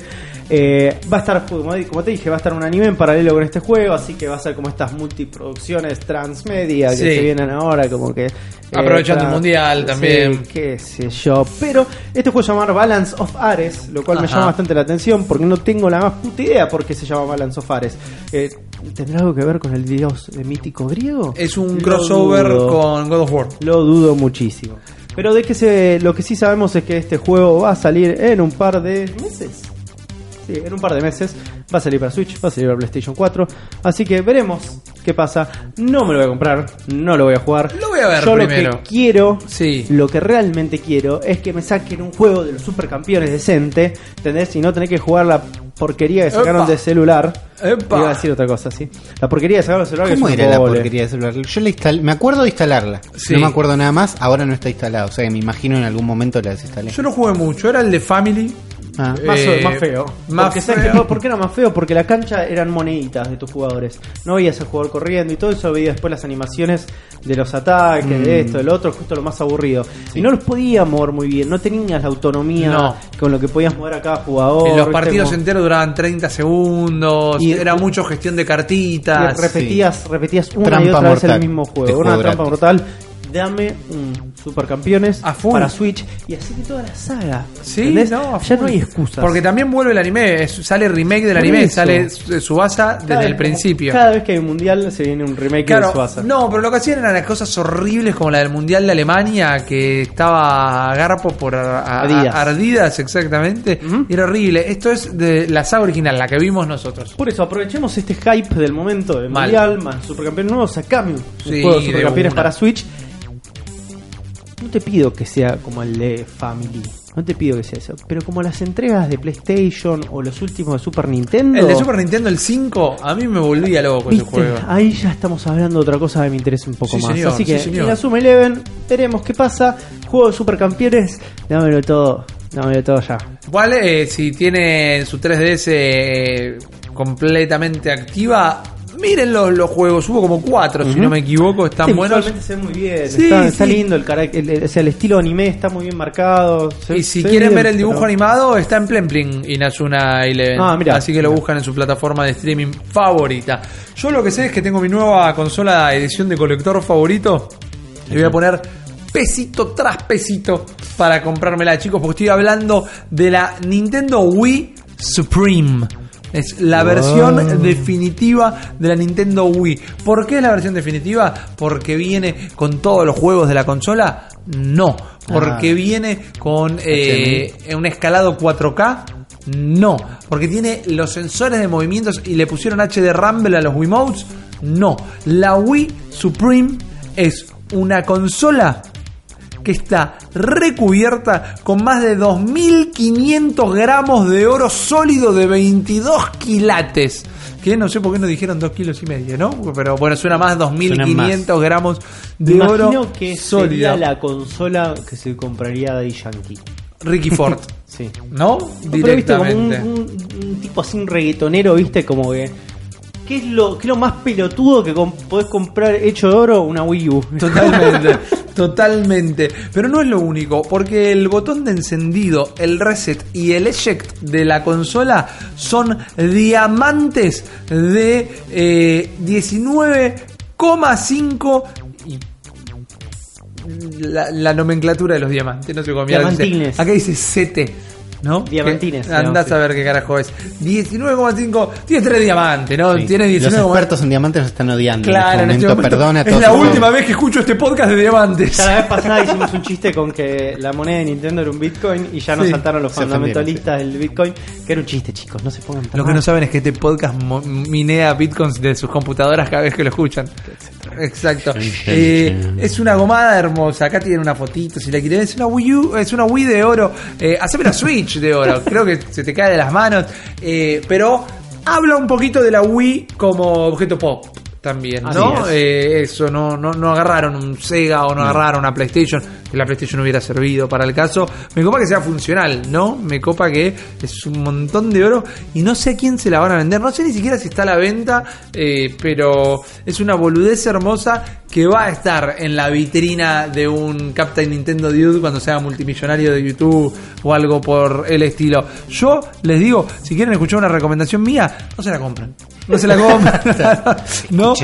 Guarden para los juegos, guarden para los juegos de, de Switch que se vienen un montonazo, inclusive dentro de un ratito vamos a estar hablando de los lanzamientos de la semana, pero en este ratito vamos a hablar de esta duda que tiene todo el mundo. Día se vieron patentes, desde el día cero totalmente, Sí. se vieron patentes, los combatientes, los anti-Switch dirían que esta sería la puerta de entrada realmente a adquirir una... Juan, ¿se viene una Switch Pro? No. Ok, gracias. Bueno, ¿qué pasó? ¿Qué pasó? A ¿Qué ver, vamos a, vamos a ir a posta. Vamos, Kimishima nos dijo a todos en la cara, y Sí. vamos a creerle a Kimishima, Obvio. porque escúchame, Kimi, Tipo loco, la serio, concha de su madre, tipo te van serio. eh, cemento. Eh, dijo, che, eh, nosotros te estamos proyectando tener la Switch por lo menos 5 o 6 años más. Exactamente. No, no tenemos ni siquiera dentro de nuestros planes sacar una Switch 2, de alguna manera, para ponerle un nombre a todo esto. Pero, como decís vos, que está ahí dando vueltas, patentes, rumores, todo esto, dan pie, obviamente, a lo que hacemos mejor nosotros, que es la especulación. Correcto. Pero si alguien lo hace mejor que nosotros, es todo el mundo. Y dentro, de todo el mundo están gente que entiende muchísimo sobre el tema y están nuestros amigos personales que lo conocemos ahí, vinieron a tomar un café. Acá, Cachito. Escucharon, lo tuvimos que echar porque no se quería más. A Cachito de Digital Foundry. Fija, fija que uno de los Digital Foundry se llama Así Cachito. es, Digital Sí. Foundry son estos capos que hacen videos Mal. en internet, también hacen notas en Los Eurogamer. capos del frame rate. Y hacen, exactamente, son los enfermos del frame rate. Son tipos que hacen benchmarks en sus videos probando consolas. Lanchita González cuando tenga 50 años va a ser un Digital Foundry. Ojalá. Y sí, es como tenés que tener 50 años Sí, para entrar de Digital Foundry porque es como, es, es tu, tu gateway de entrada. Decías, ¿qué edad tenés? 35, no, pibe, vení dentro de un par de Ah, años. te falta curtirte. Y estuvieron especulando, hablando un poco de cuáles son para ellos los caminos posibles que tiene Nintendo para esta Switch 2. Nosotros sabemos que Nintendo no tiene miedo a este tipo de movidas. No. Lo, ha experimentado más que nada en sus consolas portátiles. Claro. Recordemos que tuvimos una Nintendo DS, la cual al poco tiempo, bueno, no tanto poco tiempo, salió la Nintendo DSi. Correcto. También lo hizo con la modalidad de la Nintendo 3DS, que al poco Sí. tiempo sacó la Nintendo New 3DS, que también contó con un par de juegos exclusivos Sí, que podían correr muy solamente pocos, esos, pero muy contaron. pocos, pero contó. Y con el mercado actual que está tomando esta práctica, viene heredada del mundo de los teléfonos móviles, tenemos esta cosa también de que PlayStation con su PlayStation 4 Pro y Xbox One con su Xbox One X, ¿no? Sí. Están teniendo estas prácticas de revampear esta generación de consolas dándole un tuiqueo de poder de hardware para alargar un poco la vida, seguir desarrollando y acercarse más al mundo de la PC y al mundo de los móviles. Correcto. Nintendo, en alguna manera, probablemente no se quede tan afuera. Podemos llegar a pensar, a proyectar que dentro de sus planes está dentro de una vida útil más o menos coherente de una consola que en 6 y 5 años empiecen a apostar a una movida por el estilo. Y lo que dicen nuestros amigos de Digital Foundry es que probablemente ya con el convenio que tiene este, eh, la Nintendo con Nvidia, Sí. La próxima incorporación de este a Nintendo Switch sea el chip de Nintendo Tegra X2, que es el, chip este de GPU. ¿Ustedes sabían que el Tegra 2 en realidad se desarrolló para el- el- la industria automotriz? No, mira, y no, dijeron, no me la esperaba. sirve para un carajo Ah, para los autos. Casi. ¿Qué as- carajo hacemos con esto? Pero que para las computadoras de, dijeron. de a bordo, ponele, para las inteligencias de los autos. Exactamente. Y le usaron para dos tipos de objetivos el desarrollo. Era uno para, obviamente, la industria automotriz, para todas las computadoras a bordo de los autos, y después para eh, eh, aprendizaje de inteligencias artificiales. Buena onda. Eh, no servía para ninguna de las dos cosas, Bien, bien, bien, así bien. que decidieron a- mandarlo para el mundo del celular y para el mundo de los videojuegos. Ya con el convenio que tiene Nintendo en este momento, podría apostar de alguna manera a que su próxima generación de consolas sea bajo este, este tipo de hardware que es el Tegra 2. En este momento Nvidia también está desarrollando algo que podría terminar siendo este, el futuro también, porque tenemos que pensar que dentro de 5 o 6 años el próximo, la próxima eh, placa, el próximo chip puede ser otra que no sea el Tegra 2, que Sí. es la que está en este momento. Están desarrollando algo que se llama eh, sí, Xavier, proyecto Xavier, que es como Tegra X3, poner de alguna manera, pero ese sí está 100% apuntado a la industria automotriz y a este learning de inteligencia artificial, lo cual me da mucho miedo cada vez que lo digo. A ver, ¿qué permite tener un chip de Nvidia, Tegra 3, Tegra X2, Tegra lo que sea? ¿Qué Tegra, escúchame una cosa. ¿Qué permite? Nosotros dentro del repertorio de eh, juegos de la Switch tenemos ciertos títulos que permiten eh, la escabi- eh, Escalabilidad. escalabilidad. Muchas gracias, eh, Uli. Era la palabra que estaba La buscando. Scalabrini Ortiz. La escalabrini Ortiz. La escalabilidad de ciertos juegos. Entonces, por ejemplo, el Doom, ¿no? Un juego que ya salió el año pasado. Podría escalar muy bien en una consola de próxima generación o generación intermedia de Nintendo. ¿Qué significa eso? Mejores gráficos, más velocidad, más frame rate, un montón de cosas que se verían beneficiados por este nuevo hardware. Correcto. Lo mismo pasaría con un Wolfenstein, lo mismo pasaría con un Skyrim y con una montón de títulos que permitirían que salgan tanto en Switch como en Switch 2 de alguna Bien. manera. Entonces vos lo único que perdés ahí es como potencia gráfica. Básicamente lo que estamos afrontando en este momento es jugar en PC en low, jugar en PC en medium, Sí, jugar en. PC en high. Vamos a, a empezar a tener ese tipo de dilemas, que es lo que nos pasa absolutamente con todos los usuarios de PC que venimos usándolo hace años. A ver, Nintendo conociendo a Nintendo en algún momento va a querer desarrollar sus propios chips. Sí. Nintendo va a querer ser este como como suele hacer, ¿no? Porque si nos recordamos bien el- en hace muchísimos años cuando salió la Super Famicom, Yes. eh, todas las placas de sonido se les hizo Sony Sí. y no era una cosa que les copara mucho a ellos, pero lo terminó haciendo. No le gustaba ni a Sony, no le gustaba ni a ellos. Claro. Entonces, por lo general, les, gustaría, les gusta a ellos tener ser como medio propietarios del hardware que, que producen. No, lo dudo muchísimo. Yo creo que a pesar de la del récord de ventas que tiene Nintendo, no le da la nafta todavía para empezar a desarrollar sus propias eh, placas de video para estar corriendo en su hardware, más cuando tienen la rentabilidad de tener un acuerdo con Nvidia que Claro. les produce masivamente un montón de chips que encima los tenían al pedo, porque no lo podían usar para el objetivo Para que nada. tenían y lo terminó usando para otro. Así que, a ver, esperamos en 4 o 5 años un salto. Yo creo que no antes. La única manera que yo me lo imagino antes es que si de alguna manera la carrera armamentística de las consolas, la guerra fría de las consolas, termina de volcarse por completo a que la gente lo único que busca es la potencia gráfica. Como no, como se viene el 8K en las consolas, que Sony lanza una nueva consola para comerse a la Xbox One X y tiene 8K, que es una tecnología que existe, pero que obviamente salpó implementarla porque apenas se están vendiendo en pocos mercados las teles 8K. y ahí el gaming diga, no, solo queremos esto y Nintendo vuelva a quedar hiper atrasado, ahí recién veo que querrían dar el apurón, el apurón. Si no, como dijo el excelentísimo Kimishima, sí vamos a apostar a los periféricos y, y a los add-ons de la consola, pero no la potencia gráfica.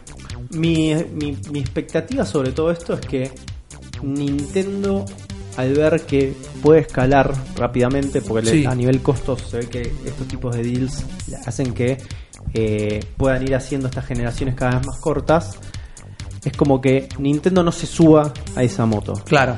Creo que parte del credo de Nintendo es. Por ahí no importa tanto la potencia gráfica, si importa el producto y el contenido, Sí. ¿no? Cuidar ese tipo de cosas. Totalmente. Entonces, tenemos un Splatoon que se ve hermoso, corriendo a 60 cuadros por segundo, no se ve a 4K. No lo sabemos. O sea, todo el pack de texturas, Sí. todo eso, no va a escalar bien a 4K, por más de que vos lo pongas una tele 4K y se vea relativamente bien. Yo preferiría que Nintendo se mantenga con ese creo, tratar de poner el foco en los productos, en los juegos y no en quién da mejores prestaciones de potencia visual y gráfica. Claro. Porque no está dentro de su scope, no está dentro de su filosofía de desarrollo.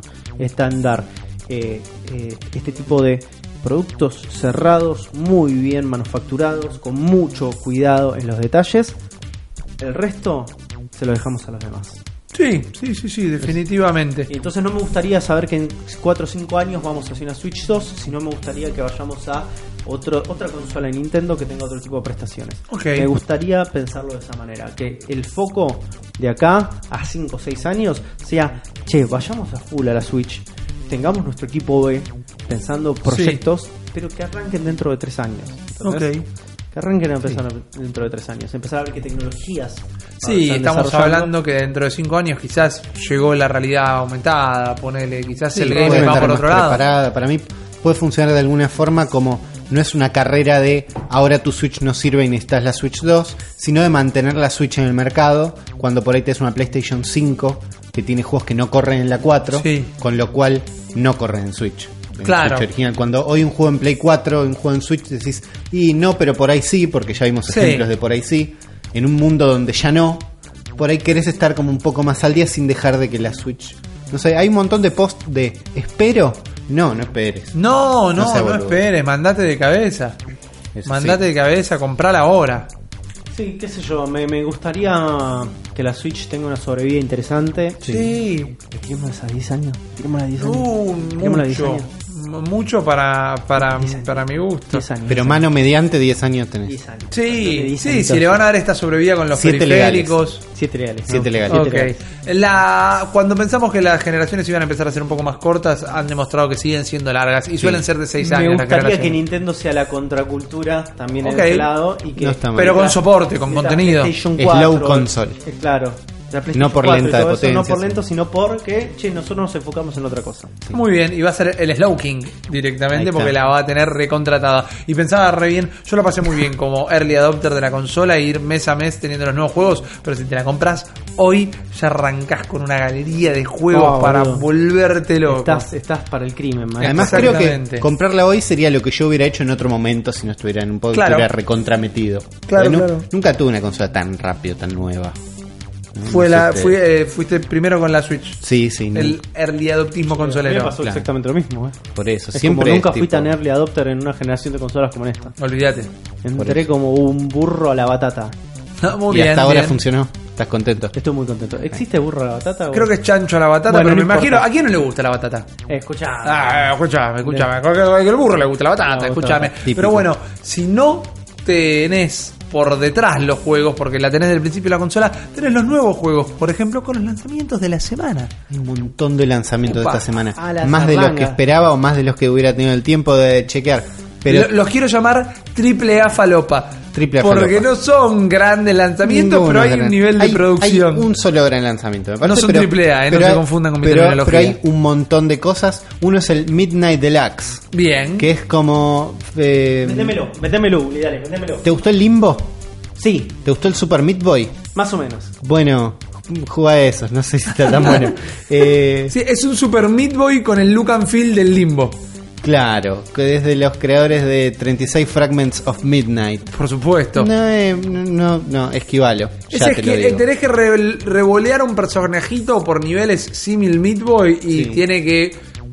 Pero medio Angry Birds. O sea, vos lo revoleás y por como cae y rebota en las paredes, tiene que esquivar los Claro, obstáculos. y- Es raro, me, suena a juego de celular realmente. A ver, si no tenés nada, por ahí estás en una isla desierta con este juego, por ahí la pasas bien. Jugate un celeste, jugate otras cosas. Espera las ofertas. Espera las ofertas, obvio. Para, para vos, Juan, tengo el Los hombres de Yoshinawa. O Hink. Yoshiwara, lo estoy leyendo desde Yoshiwara. acá. Pero no es tan fácil de leer. ¿De qué se trata? Dating Simulator. Ok. Eh, ok, bueno, dale. Tuyo. Very positive en Steam. Muy bien. Fíjate. Después tenemos el Beat Dungeon Plus.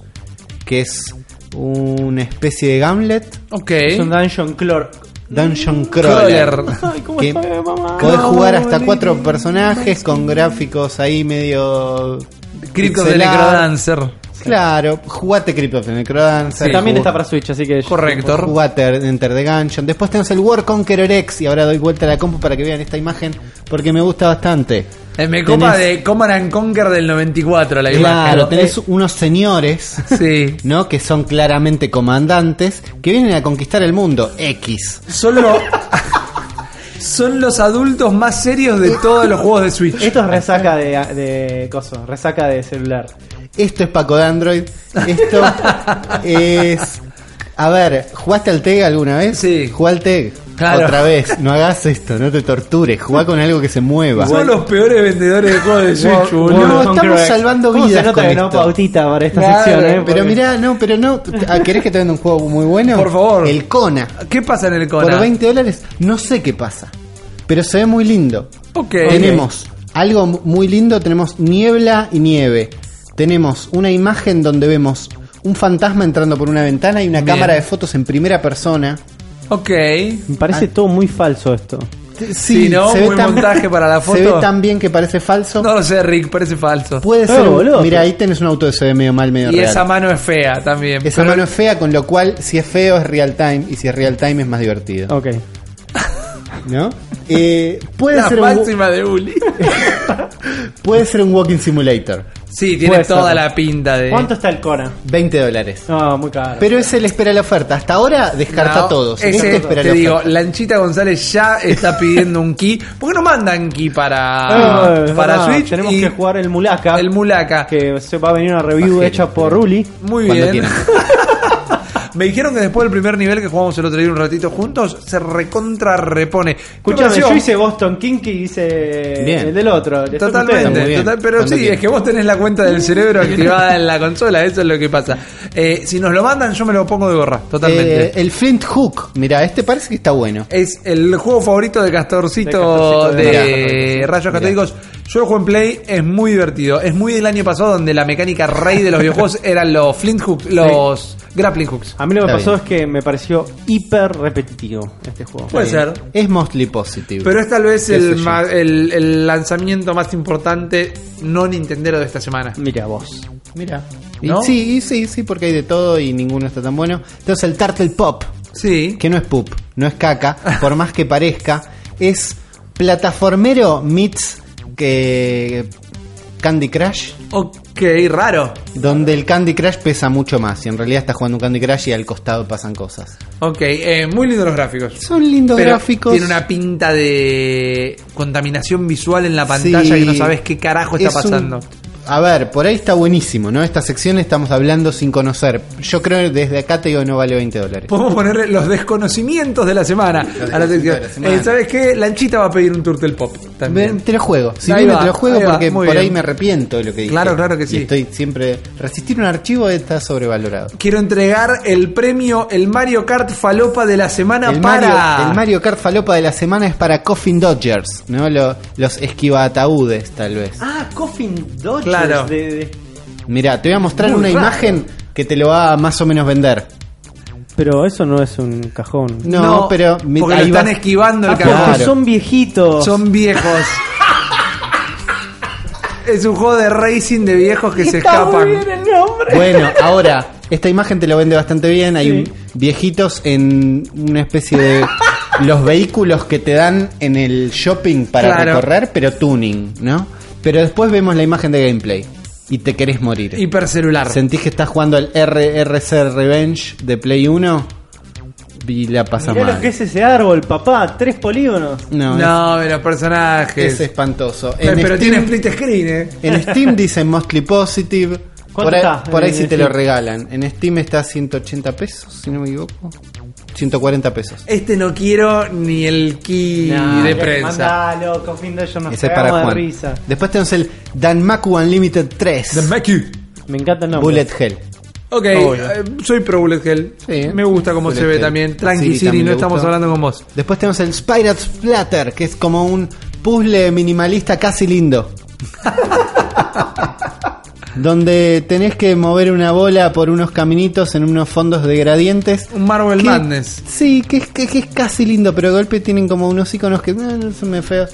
Ok. Es positivo. cuál es la primera compra eh, gracias a nuestros patrios? Una tarimita para que Uli pueda poner la PC. Me gusta el No proyector estaría directamente. mal. No estaría nada mal. Después tenemos The Long Reach. Que se parece un poco más interesante. Es un juego que visualmente se ve como una aventura gráfica vieja. Ok. Como el Timbleweed Park. Sí. Pero es de zombies. Donde tenés que hablar con todos. Eh, por ahí me aburro. Ahí Me la pantalla dice Talk to Everyone. no quiero hablar con la gente en la No vida real, amigo. Claro. Claro, es un juego de esto que me gustaría tener ganas de jugar. Pero querés hablar con tus amigos de Final Fantasy XV, falso. No, bueno. falso. mientras porque ellos me entienden. Mientras apunto a Rippy en un tono acusador. Ellos me entienden, Juan. A ver, en la página de longreachgame.com te podés probar la demo de Ok, Developers. me gusta mucho el arte. Entonces, el arte es lindo, A ver, mostrame tiene el arte. pinta. Siendo el hombre Doy, de vuel- arte de esta doy mesa. vuelta a la compu para que el hombre de arte vea A ver el hombre de arte. The Long Reach. Sí, muy lindo, muy lindo arte, apruebo, me parece un arte muy eh, Ahí está. copado, muy, Mirá, mirá, muy es colorido, lindo. No, eh, es artístico. Es, muy artístico, el arte es artístico por definición, Claro. porque bueno, va- lleva varias palabras de, y letras del- de, la palabra arte. Correcto. Es un mundo de zombies, es un mundo donde dicen ahí, si ves peligro, corre. Bien. Y, y en una aventura Como gráfica en la no vida corres. real, boludo. Pero no en una aventura gráfica. Claro. Y Claro. esto se ve como una aventura gráfica, entonces... Sí, arrastra algo de The Last Station, medio. Me copa. eso. Me gusta, me gusta, Oh, me gusta. Después tenemos el Cluster Track. Este está bueno. ¿Lo jugaste? Lo jugué en PC, salió hace 17 millones de años Bueno. en ¿De qué PC. se trata, Uli? Salió en 2016. Tenés que correr físicas. arriba de un montón de camiones. Vas a ver el video y lo vas a reconocer. Agarras es como el un Huma- montón de camiones y corres arriba. ¿No Es- jugamos en un JPO esto? No me acuerdo si lo llevamos a jugar, eh, pero es Super Hot Meets Humans Fall Flat. Es, Sí. es muy entretenido, es muy entretenido. Eh, empecé, yo lo recomiendo, pero lo recomiendo como estos juegos novelty games. Como, ah, ok, mirá, está, lo juego. No es un juego, no, no tiene historia, no tiene nada, es un juego de habilidades. Es un juego muy youtuber. Sí. Claro, tiene eso, parece gracioso. Por ahí te si está Yo lo disfruté, pero lo jugué en una transmisión. No sé si me sentaba a jugarlo solo en casa. Claro. Después tenemos solo en casa, cagón. el Neon Wall. No está tan bueno. es de- hay como unos cubos con bordes de neón. Y parece que vas disparando y vas resolviendo puzzles. Horrible. Perdón. Lo que parece inter- eso se ve horrible. Sí. Pero lo que me parece interesante de este juego es que vos apuntás con cada uno de los Joy-Cons. Vos tenés dos pistolas y con Motion Control, con ambos Joy-Cons, apuntás para resolver. Tenés como, ahora me acuerdo de los trailers de este juego. Vos tenés una pelotita que va recorriendo un mundo cuadriculado de neón feo, que no salió tan bien. Y vos, con cada uno de tus dos, es como si tuvieras dos punteros láseres y le movés los obstáculos adelante. Es el laser shot de la generación Switch. Es Paso. feo. Pero tengo uno para vos, Juan. A ver, Bingo for Nintendo Switch. vamos, la cocha de su madre.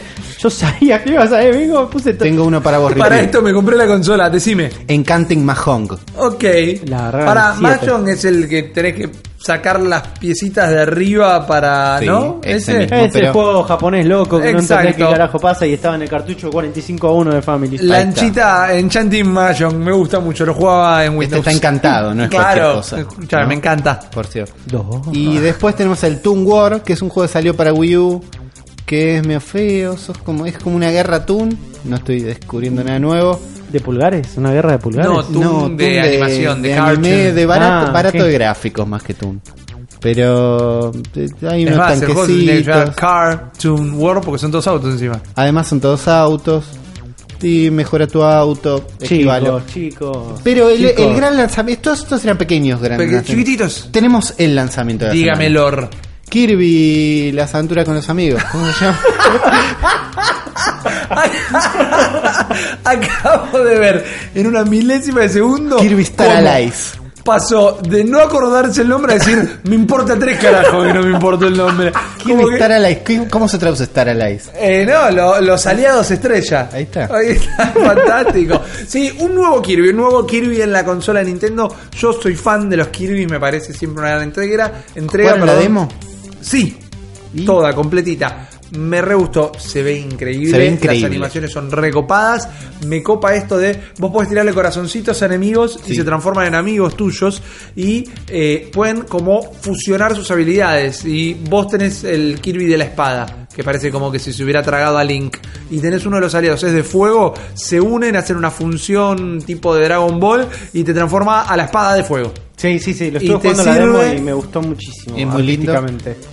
Aparte, yo qué sé yo, boludo, hay, una pil con Kirby más allá de- del pedigrí y todo eso que tengo yo, que es como, no sé, boludo, el diseño de personaje me, me, me enloquece, porque es como tan simplista, es, es, es un clítoris comilón, boludo, y es como, boludo, es una genialidad. Es hermoso. Ese es el ve- otro motivo por el que nunca tenemos auspiciantes. no, qué bien. Pero boludo, ¿entendés? Es como un nivel, es un circulito rosa Sí. y nada más. Es como funciona Pero este sabes encontrarlo. Está ahí en la. Terrible, terrible. Eh, no vuelvo a decir clítoris comilón en mi vida, me lo permito, me lo van a censurar para siempre. eh, no, pero es ese tema, ¿no? Son juegos muy cargados de diseño, muy inteligente, el diseño de niveles. Yo siempre recomiendo, soy el fundamentalista del Planet Robobot, que para Ah, mí es espectacular. Para mí es el, el Mario Galaxy de 3DS, por decirlo de alguna manera. Y este está bueno. Tiene un tema que esto es que el juego está. Todos los Kirby responden a su mecánica. El Planet Robobot era para ser específicamente utilizado y jugado en tres dimensiones. El de el Epic Yarn eh, Sí. era muy de Wii. Después tenías el que había que dibujarle el piso, que era muy de 3DS también, ¿no?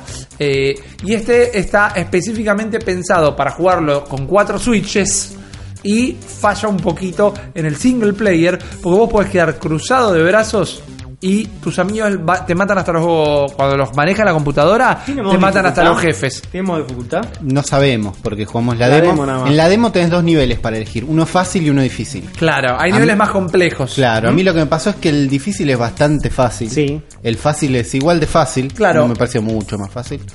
Me- a mí me pasó que me encanta la mecánica de los amigos, me encanta lo de combinar poderes. sí Me parece que muy fácil, muy rápido, tenés tres amigos siguiéndote.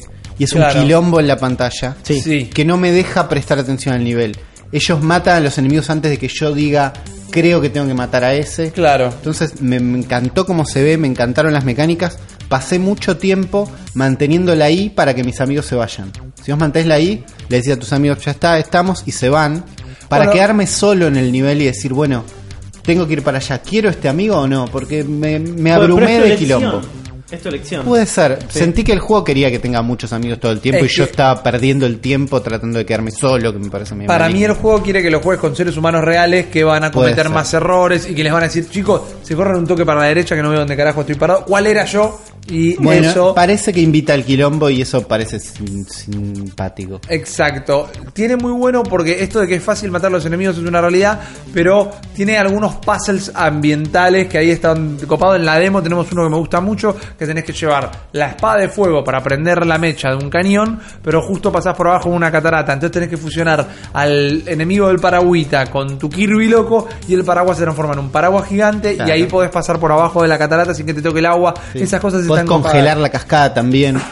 Y entonces podés Claro. pasar. Pero me Ah, dio- no la hice esa. yo congelé la cascada. Ah, bueno, yo pasé con el paraguas y entonces ancho. pude pasar por arriba. Y esas Mirá. cosas están buenas. Claro. Me tiró para abajo la dificultad bastante. Porque el último Kirby que jugué fue el Epic Yarn, el de Wii. Y lo dejé porque era, lo dejé por dos cosas. Una, porque era muy fácil. Y dos, porque el doblaje era este. No se escucha nada. ¿Hice No, todo porque, mal? sí, porque no te has activado el sonido. Mirá, pero ya lo resuelvo muy rápido. Al menos para quienes les gusta la paz y la tranquilidad. No te, lo- no te creo. Aunque últimamente se han oído rumores acerca de un hechicero que transforma a la gente en estambre. Es argentino. Es como jugar el Kirby de Radio Millennium. No, no pude. Más que el doblaje era este, real en una Wii. Esto no es, no es una Wii que viene con Shimauta cuando se prende ni nada. raro. Eso, más que el juego era muy fácil, dije esto no es para mí, me parece. Eh, el relator es el voiceover, me lo tira para atrás. Pero te quiero decir, y para todos los que le tengan miedo, recibimos muchas consultas esta semana de chicos, compramos el Kirby o no. Todos los Kirby son fáciles. El encanto de Kirby no está en el desafío, está en recorrer los niveles, en absorber todas las cosas que te puedas absorber, Sí, el otro lado que no es la dificultad. que Exactamente, exactamente, exactamente. Así que no le tengan miedo. Las reviews de prensa que ya están eh, lo clavan en un sólido 8. Que no es un 10, pero me parece un puntaje más que apto. Algunos- Aprovechen que hay demo, la demo está buenísima. Obvio, y si no está Yo, para vos- mm, Cuando jugué no podía creer lo bien que se veía. Totalmente. Pero no se queden en el que. Si buscan un juego difícil, esperen el Dark Souls y es recomprensible y los bancamos. Pero no se queden en. Che, al final esto es re fácil. Porque no, no, nunca va a ser difícil un Kirby. Claro. No, puedes pasar un, pasar un Kirby habiendo perdido una sola vida. Te va a pasar. No por eso lo vas a disfrutar menos. Realmente. Pero bueno, eh, son un montón de juegos. Yo el Kirby sé que me lo voy a comprar. Lo vamos a transmitir en su momento. Pero ahora llegó el momento de hablar otros juegos. Otros juegos que nos gustan tal vez a nosotros o nos gustaría que sucedan. Les explico cómo funciona. No hace mucho, el día que grabamos el episodio en vivo de los hacks de Mario, que fue un streaming que luego se no puede estaba. escuchar como podcast, correcto. Uli me presentó a un youtuber que me encantó, que se llama Nakey Shakey. Yo después se lo pasé a Juan y ahora somos todos seguidores de su canal de YouTube. Así es. Es un pibe hiper particular, creo que podríamos ser buenos amigos, creo que al Eso rato me imagino. cansaría de ser su amigo, pero bueno, ya arrancamos la relación y hay que pilotearla de alguna manera. Es un pibe que hace videos muy interesantes como reviews en rap, porque en clave de rap el flaco es músico y le gusta meterle mucha la impronta musical. Y hace videos como Juan lo describió muy bien una vuelta, habla de lo que tiene ganas de hablar. No es como que lo replantea el tópico. Hoy tiene ganas de hablar de perros en los videojuegos. Y habla de los perros. Y a mí me gustan sus pequeños análisis, porque no es el ensayista de YouTube. Son videos cortos, va muy al punto lo que dice, deja muy en claro que es su opinión y, en mi caso particular, se alinea mucho a la mía. Entonces me gusta escucharlo. Sí, se sienten todos muy personales los videos. Claro. Como, y tienen, más allá de la obviedad, que sean personales no significa que tengan personalidad, pero también lo tienen. Tienen Claro. mucha personalidad. Correcto. Una de las secciones, tal vez mi favorita, pero por otro lado interesante, ya la dejó de hacer porque el flaco intenta no repetir. Se hace una sección, cuando la agotó, la Sí, agotó. es como que a empe- otra empezó cosa. con esto en algún momento y en un momento empezó a- se le fueron las ganas, empezó a querer hacer otras cosas. Y está perfecto renovarse. Pero esta sección se llama Games That Should Bang o juegos que deberían garachotear. Y te agarra un juego, te lo mezcla con otro juego y te dice el bebé de estos dos juegos sería este, ¿no? Como agarrando los mejores elementos de este, los mejores elementos del otro. Y el juego que sale sería como el juego definitivo. Vayan en Nakey. Shaky, Nakey, Shakey, lo Sí. buscan, lo van a ver si se manejan en inglés, no recuerdo si YouTube te los subtitula no. automáticamente, son muy divertidos. Y como nosotros como notarán, estamos medio corriendo contra el reloj. Uli hizo una gran entrevista de las que no le quiero adelantar mucho, pero no llegaba a editarla. Eh, dijimos, bueno, hace mucho que no hacemos cosas como pasando revista, que es una sección que nosotros abandonamos porque vimos que tanto no pegaba. Sí, Siempre jugamos, se mucho. viene algo que ya lo planteamos, va a volver, tiene que estar la segunda edición de la Bestia Game Jam. Y podría ser un poco esto también. De alguna No manera lo es, tal vez, de alguna manera lo es, pero hoy vamos a jugar a nuestro propio juegos que deberían garachotelear, ¿no? Y entonces cada uno va a comentar siempre en un ámbito nintendero que dos juegos cruzaría, como si se fueran animales, tal vez, para que nos salga un perro batata peludo, ¿no? Vamos a mezclar dos especies para que nazca una tercera. No nos contamos entre nosotros cuáles son nuestras ideas, a duras penas sabemos cuáles son los juegos que hemos elegido. Sí, para no pisar. Para- Para Claro, no pisarnos más sí. que nada, claro. Y yo en mi mano GTA tengo una moneda de un peso Ok. para ver quién arranca. Y como somos tres, no sé bien cómo va a funcionar la moneda, pero mi idea es caro o seca. Cara. Caro o seca. Seca. Ok, bueno. Yo agarro seca. Está bien. ¿No? Y eliminamos a uno. Dale. Bárbaro. Tiro. Cae al piso la moneda, Rippy se agacha y llega. ¿Y sabes cuál es cara y cuál es seca en la moneda de un Sí, peso? claro. Cara es el sol. Está bien, bueno, yo Y no lo sé. el otro. No, no- no hay Eh, vergüenza en no Chicos, saber. esto es podcast en vivo, pero grabado. Tengo que ir a buscar la moneda. Se me cayó. Anda, Go, mientras Rippy. Rippy se agacha a buscar la moneda. sabías, Juan, cuál Juan es? aprovecha Cari, para Rippy. decir: eh, Rippy, se te vio el calzoncillo. Increíble momento del episodio del cerebro la vez. Salió seca. Técnicamente ganamos nosotros. Ganamos nosotros. Claro. y eh, no, y tenemos que desempatar porque eh, nos toca a nosotros. Exactamente, caro seca. Cara. Ok, bien. La agarré. Bien. Esta vez salió cara. Eh, claro, no tengo idea qué hacer con esto. No, y, Arranca Gai- Uli, entonces. y arranco yo. ah, bien, Uli, fantástico. Ahí porque está. antes como que ganamos, pero perdimos. Democracia, pero- chicos, democracia Poco- pura en el cerebro de la bestia. Uli, pusiste música, pusiste Barry White, encendiste velas, dejaste abierta una botella de vino y te fuiste del departamento dejando arriba del sillón dos juegos, Dos juegos. para que se conozcan Sí. e intimen. ¿Cuáles son? A ver, el primero no estuvo en una consola de Nintendo. Pero es un juego que yo vengo pidiendo desde hace un montón. En una consola Ajá. de Nintendo. Es un juego que para mí quedaría bárbaro en Switch. Es un juego cuyas dos primeras versiones me encantaron. Bien. Cuya tercera versión no pude conseguir de manera ilegal y entonces no pude jugar. ¿Y por qué no se consiguen los juegos de manera ilegal? Y porque Primero y principal. Claro, por, ¿no? por- por eso mismo no pude. Eh, que es el Katamari Damacy. Ajá. Katamari Damacy lo ubican. Es un juego donde el rey del universo, sin querer, destruye todas las estrellas del cielo. Y entonces, el rey del universo es una- un personaje medio Ricardo Fordesco. Es un juego por demás japonés. Mal. ¿No? Si no sospechaban por el nombre. Eh, destruye todas las estrellas del universo, entonces le pide a su príncipe, a su hijo, un pequeño bichito verde, que las reconstruya. Sí. Entonces lo manda a la Tierra a hacer pelotas de cosas cada vez más grandes para hacer devolver todas las estrellas al cielo. Sí. En el segundo juego, la historia tiene que ver con que a los fans les encantó el primero y quieren más. ¿no? Es un juego que es un poco consciente de sí mismo, es un juego que es medio una pelotudez. Es un clásico de Play 2. Es un clásico de Play 2, tiene una música hermosa. Sí. Donde la jugabilidad es esta: vos estás arrastrando con los dos sticks una pelota que vas haciendo cada vez más grande y a medida que es cada vez más grande, podés. A la pelota se le van pegando distintos objetos. Claro. De su tamaño, objetos más chicos. Cuanto es cada vez más grande, pues cada vez pegarte a objetos más grandes. Este es un juego que me encanta y es un juego que apareció en mi casa y que está ahí esperando. Bien. De golpe se abre la puerta y entra Olimar. Ok. Hablamos de Olimar hoy, más Sí. temprano. Olimar es el protagonista de Pikmin. ¿De qué se trata Pikmin? Pikmin es un juego donde vos controlás a este personaje que a su vez controla un montón de bichitos pequeños que parecen como semillas con ojos y pelos Sí.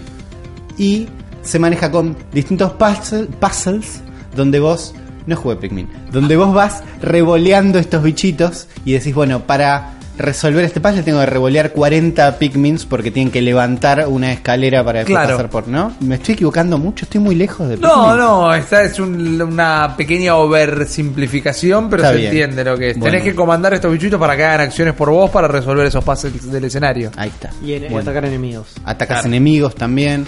Y los enemigos te matan, por ahí te matan 40 Pikmin, entonces de golpe tenés menos. Entonces, distintas mecánicas con esto. Y un mundo, ¿no? Donde vos vas explorando, en general un mundo medio extraterrestre, medio loco. Bueno, yo quiero que estos dos juegos se conozcan, se traten bien, se respeten y tengan un hijo hermoso. Del amor, nacido del, del- amor. Nacido del amor. Nacido. Quiero que saquen Barry White y pongan la música del, del Katamari Damacy, que es una música que me encanta, frenética y japonesa como pocas. Música que al principio decís esto es una porquería, pero después decís, che, no, I, I know Kung Fu y la entendés y es Claro. hermosa. Bien, bien. En este juego vos tenés una pelota gigante, pero de Pikmins. Sí. ¿no? Que cuanto más grande es, podés acceder a distintas escalas del juego. Entonces sería como una especie de Katamari, pero donde tu objetivo no es solo hacer cosas gigantes, sino que vos tenés que explorar un mundo, Ajá. ¿no? Donde tenés que explorar y recorrer un mundo y resolver distintos puzzles, no es solo crecer. Bien. Entonces vos por ahí tenés que hacer una pelota gigante de Pikmins y de cosas, porque también se te empiezan a pegar cosas en un momento, Bien. para llegar a la escala de un edificio, ¿no? Ok. Cuando de golpe tenés escala de edificio, te podés comer un puente. Y una vez que te comes ese puente, podés pasar a la segunda parte. Esto ya pasa en Katamari. Pero ahora vas a tener que revolear un montón de Pikmins para volver a ser chiquito.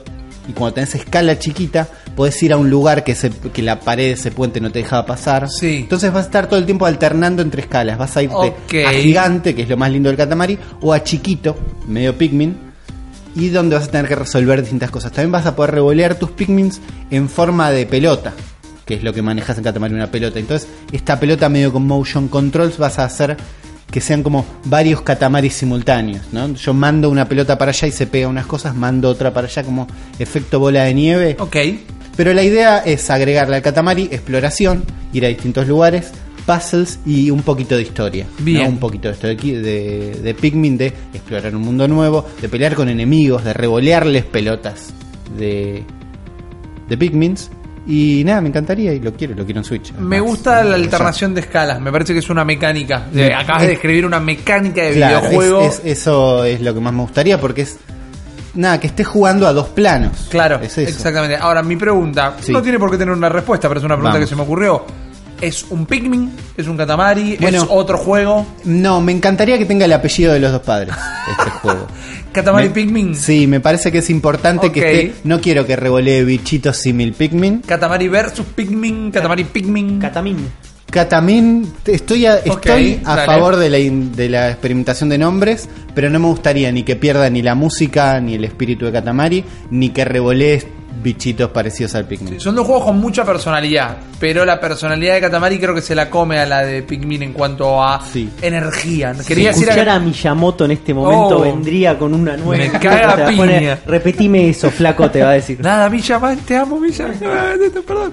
Eh, pero sí, Me me, gusta, me gusta. Recontra definiste una mecánica de videojuegos. Así se arranca a pensar la idea de un videojuego. Me encantó, te lo juego. Yo jugué Pikmin, no jugué Katamari. Pero Bueno, mirá. Katamari es un juego que No te lo voy a vi, invitar a nada igual, en está video y ya sabes cómo se juega, ¿se entiende? Sí, sí. Pero también Es- me parece que es un juego hermoso. Me parece que es un juego que recién.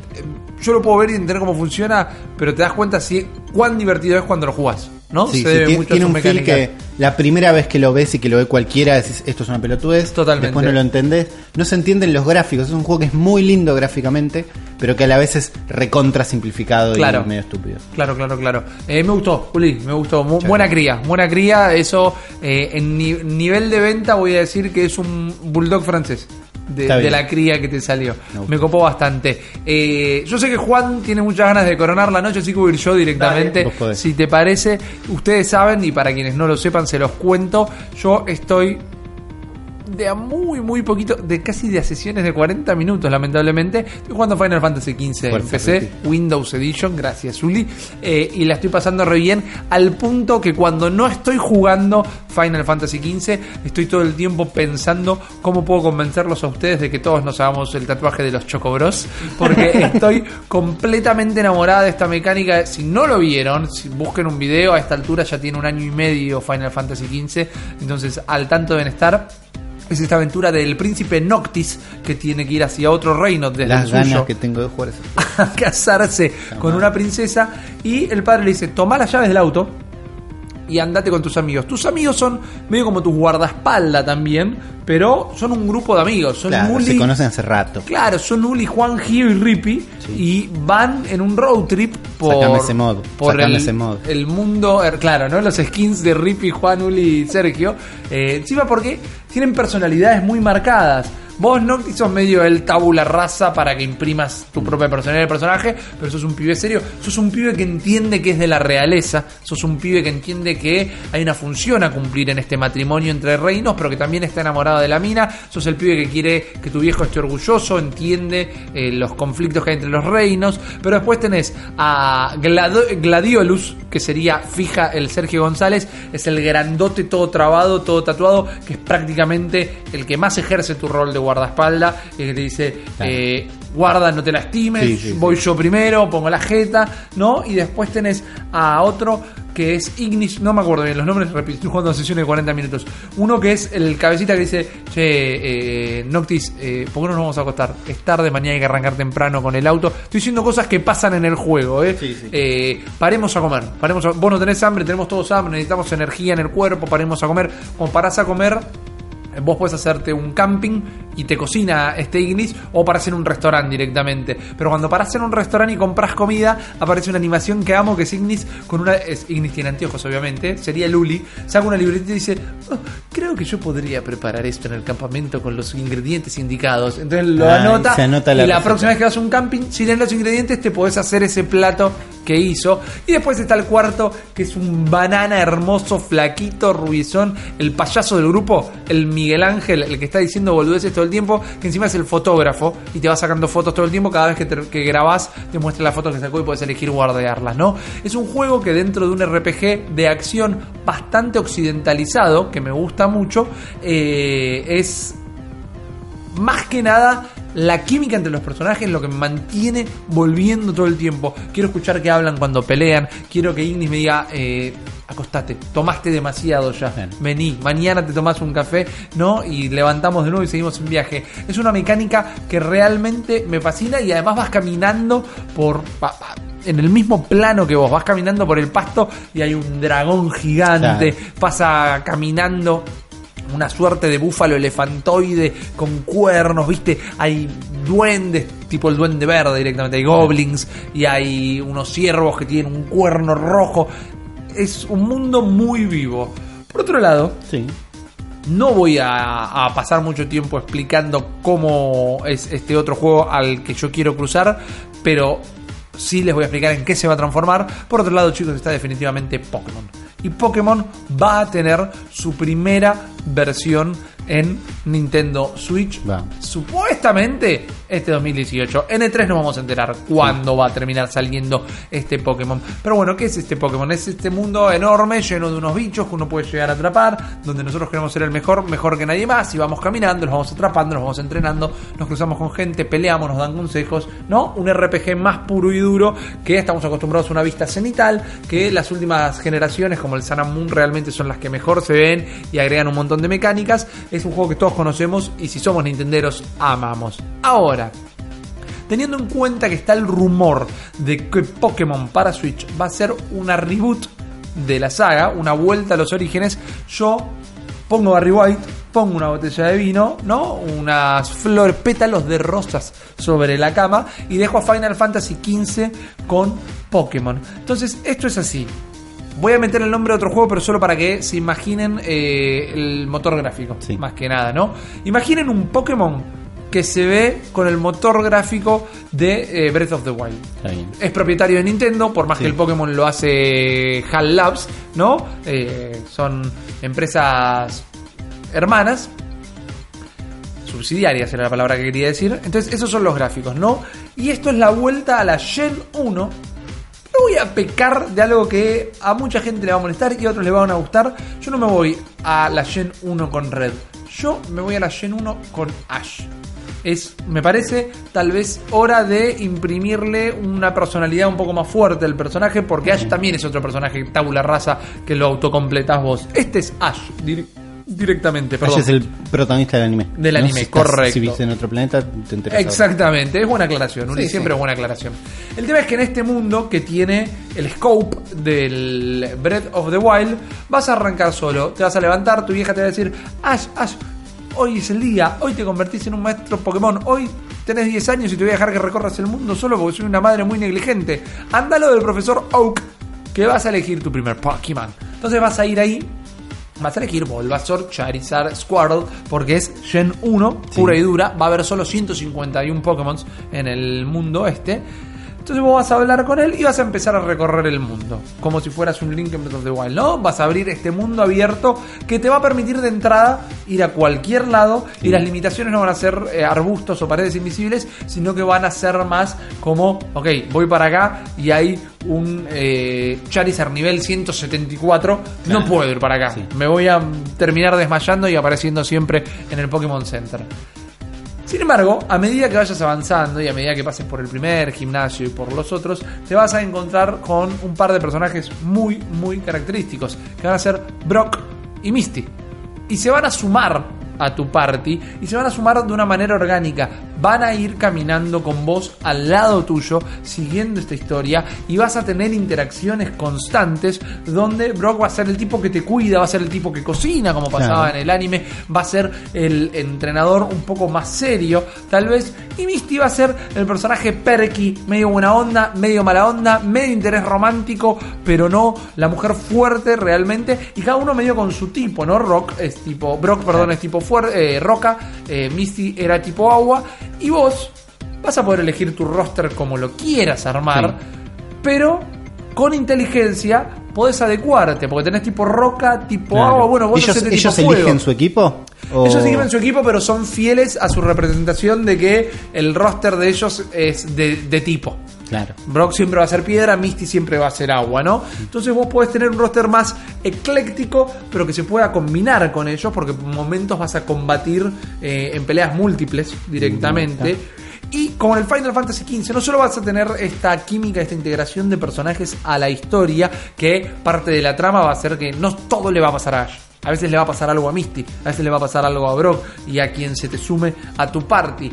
Sino que los Pokémon van a estar ahí en el mundo está. van a estar ahí en el mundo. Exactamente. Y quizás tenés una juntada de ponytails por ahí, hiciste una acción que los espantó y se fueron corriendo, ¿no? Directamente. El tema de manejar a los Pokémon sí va a ser RPG, Sí. pero va a ser una cama medio, una cámara, perdón, medio omnipresente, donde vos lo largás y vas a ver eh, la situación directamente. Imaginen un Pokémon, pero donde ustedes, la, la cámara, pero ustedes no van a controlar Pokémon, van a elegir los ataques y los ataques van a estar animados de una manera dinámica. Claro, es La- como, es como canchero, pero vos estás eligiendo turnos. y Exacto. Inclusive, como en el Final Fantasy, que vos podés designar que este haga un ataque y este haga otro, y luego por una secuencia de botones, si vos los combinás, se mezclan los ataques, pero siempre no es un tercer ataque. Es Claro. Vos hiciste el tuyo, y yo salté atrás y rematé. eh, lo vas a poder hacer programando medio como tus ataques. Mi Claro. primer ataque va a ser un quick attack y después voy a hacer un eh, directamente un ataque trueno. Entonces la batalla va a ser medio fluida. Porque a ver, primero este ataque, después el otro, entonces la batalla va de pin, pin, pin. Pero no. me- menos fluida que en 15, donde vos corres y pegás. No, definitivamente, no es un action RPG, es un. RPG Pokémon puro y duro. Y además, con tus amigos y con los Pokémon, vas a resolver puzzles ambientales con este sistema también de utilizar las físicas del juego. Entonces, en algún momento vas a tener que sacar un. A los Pokémon Snap también, si quieren. Sí. Vas a tener que sacar un Pokémon de fuego Sea que para sea que el Pokémon, tiene que tener un Pokémon Snap a esta altura. Totalmente, pero este va a sacar un Pokémon de fuego para que queme una enredadera y libere la entrada a- una cueva, ponele, y después cosas más grosas. Vas a sacar un macho para que corra una piedra, pero a veces esa piedra Lo va a tenés que estar defender por ahí mientras mueve la piedra. Ponele, y además tiene que sacar una piedra para que fluya el agua de una cascada y recién ahí vas a poder acceder a atacar, a capturar algún Pokémon de agua. Claro, Ponele. Y esto, eh, uno dice, bueno, pero la, la Switch no tiene la capacidad de una PlayStation 4 o una PC para tener a los animales caminando por ahí. Pero en el Xenoblade eh, Chronicles vimos que están ahí en el mundo eh, y son persistentes los animales. Entonces, el juego que nace de la cruza de los míos es esto. Es un Pokémon donde vos vas con tus amigos caminando, eh, donde van pasando cosas, donde la historia va más allá de lo que te pasa a vos. Y hay una historia un poco más marcada, porque los Pokémon vos tenés la historia de el equipo enemigo de, Sí. de turno y cómo vos le fraguás los planes. Acá es una historia Sí, directamente, un una historia marcada. de vida exactamente y es con personalidades y con personajes y me parece que sería un juego que me encantaría jugar y veo la mejor manera de hacer una remake moderna del primer juego. Esa es mi cría de estos juegos que deberían garchotolear. Pokémon Origins. Dale, Esa. directamente. Me gusta que metas a los personajes del anime, me parece que hay gente que lo va a odiar por eso. Sí, mal, pero... mal, mal. ¿Con- ¿Dónde está Red? ¿Dónde está Blue? No, bueno, macho, acá no está. Es mi juego. Yo los No, crucé. Pero me parece buena excusa para que todos tengan una personalidad buena y marcada y haya una historia buena y marcada. Claro. Y este, me gusta. Muchas gracias. Muchas Interesante, gracias. muy interesante. Gracias, Ricky. Juan. Es como el Next Gen Pokémon es, es absolutamente lo que queremos del principio. Eh, eh, claro, básicamente, básicamente. Pero es ahora, como me hace sentir también un poco como el Xenoblade Chronicles, donde tenías este mundo gigante eh, y estos descampados enormes llenos Claro, de bichos. Exactamente. Llenos de bichos. Y los podías ver, los ves. Claro, están ahí. Y le Las puedo- si peleas uno- en Xenoblade son, ya lo pregunté mil veces, creo, Sí. pero ¿en el mismo mundo o Sí, vas sí, a un modo el pelea? mismo mundo. Ah, está bien. Todo el tiempo. Pero hay un monstruo gigante y le puedes dejar pasar caminando entre las patas, por, Está bien. por ejemplo. te caga piña, pero. Claro. Pero puedes intentar. Puedes intentarlo. sí. Exacto. Nardole. Me toca a mí. A ver, ustedes dos fueron dos románticos. Sí. Sí. Dos románticos, o sea, de Barry White de fondo, vasitos de vino, velas. Lo mío es sexo violento de una noche de pasión desenfrenada bajo los efectos del alcohol. Ok. Es eso. Bien. Eso es lo que van a escuchar de mí. ¿Qué dos juegos se encuentran en un bar, se emborrachan, se gustan un montón, se dan con todo en el baño de ese bar? ¿Cuáles, por favor? Por un lado tenemos Skyrim. Sí. Skyrim, este juego de Bethesda, dentro de la saga de los Elder Scrolls, es un mundo abierto, con una con un setting medio este nórdico, Correcto. medieval, de alguna manera. Disponible Pero por- Switch. ¿por, qué pongo Skyrim eh, dentro de esta, de esta selección? Porque es el último Bien. de la saga de Elder Scrolls y por una razón muy particular que es esta eh, mecánica de gameplay de mundo abierto. donde Bien. vos gran parte de lo interesante de este juego es que vos vayas a explorar este mundo y lo vayas descubriendo paso a paso solo. ¿Ok? Estamos Sí. hablando de una experiencia que vos, tu avatar, recorre el mundo solo, interactúas con un montón de gente, a veces vas con compañeros, a veces no, pero la mayoría es, eh, sos el Dovahkiin, bancátela, maestro. ¿Qué, qué me interesa de, de Skyrim? Un montón de cosas que vamos a estar viendo más adelante que se van a interrelacionar con el segundo juego. Que mientras están dando fuerte en el baño, le dice: Pará, pará, este, te tengo que decir algo. Que eh, uso un montón de periféricos. Le dice el otro. Y el otro dice: Me copa. me cantan los juguetes. Le dice. Estoy hablando nada más y nada menos que de Guitar Hero, el Nice. juego rítmico. Y ustedes dirían: Juan, Juan, Sí. ¿qué te pasa? Sí, yo demente?". cuando escuché esto me replanteé mis juegos, dije, no, pero yo soy un boludo, ¿ves? Juan está haciendo cualquiera y yo pensé en juegos re parecidos y después ahí trabajando, pero está bien. ¿Qué es lo que me interesa justamente del Guitar Hero? Es la idea de un periférico que sirva como control para estas cuestiones de juego rítmico, Sí. ¿no? Entonces, ¿cómo, cómo, cómo conviven dos juegos con este, dinámicas tan distintas? Les doy la bienvenida a todos ustedes al maravilloso mundo de Garchland, Ok. ¿no? En el mundo de Garchland, la música es poder, chicos y Ajá. chicas. Y nosotros, nuestro avatar, cae en este mundo decidido a ser el mejor músico de Garchland. Bien. Entonces, ¿qué tenemos? Tenemos un setting Y el Scrolls Guardland. tenemos un setting medieval, Ajá. un mundo abierto Bien. a explorar, donde nuestro personaje es parte de una banda, arranca siendo parte de una banda, está yendo a tocar a la corte del rey del reino de Garponia, ¿no? Bien. Que es dentro del mundo de Garchland, y en Garponia, cuando el chabón está yendo a tocar, hay un atentado contra el rey. El atentado lo hace otro músico de tu banda, ¿No? Era el nuevo, el que Ah. acaba de entrar. Tus, tus compañeros músicos mueren en el atentado, es un quilombo bárbaro y te buscan a vos también como parte de cómplice del asesinato del rey.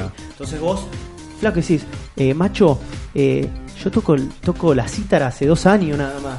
Es como me queda una bocha por aprender. El pibe este que está acá lo mató al rey y, y yo eso no lo puedo hacer. Claro. ¿entendés? Entonces vos en busca de más o menos limpiar tu nombre, escaparte de esta facción del reino, reino de Garponia que te está buscando y al mismo tiempo encontrar al asesino del rey, decís, che, bueno, me voy a poner las pilas, primero escapar, primero esconderme, recorrer este mundo y en el paso aprender.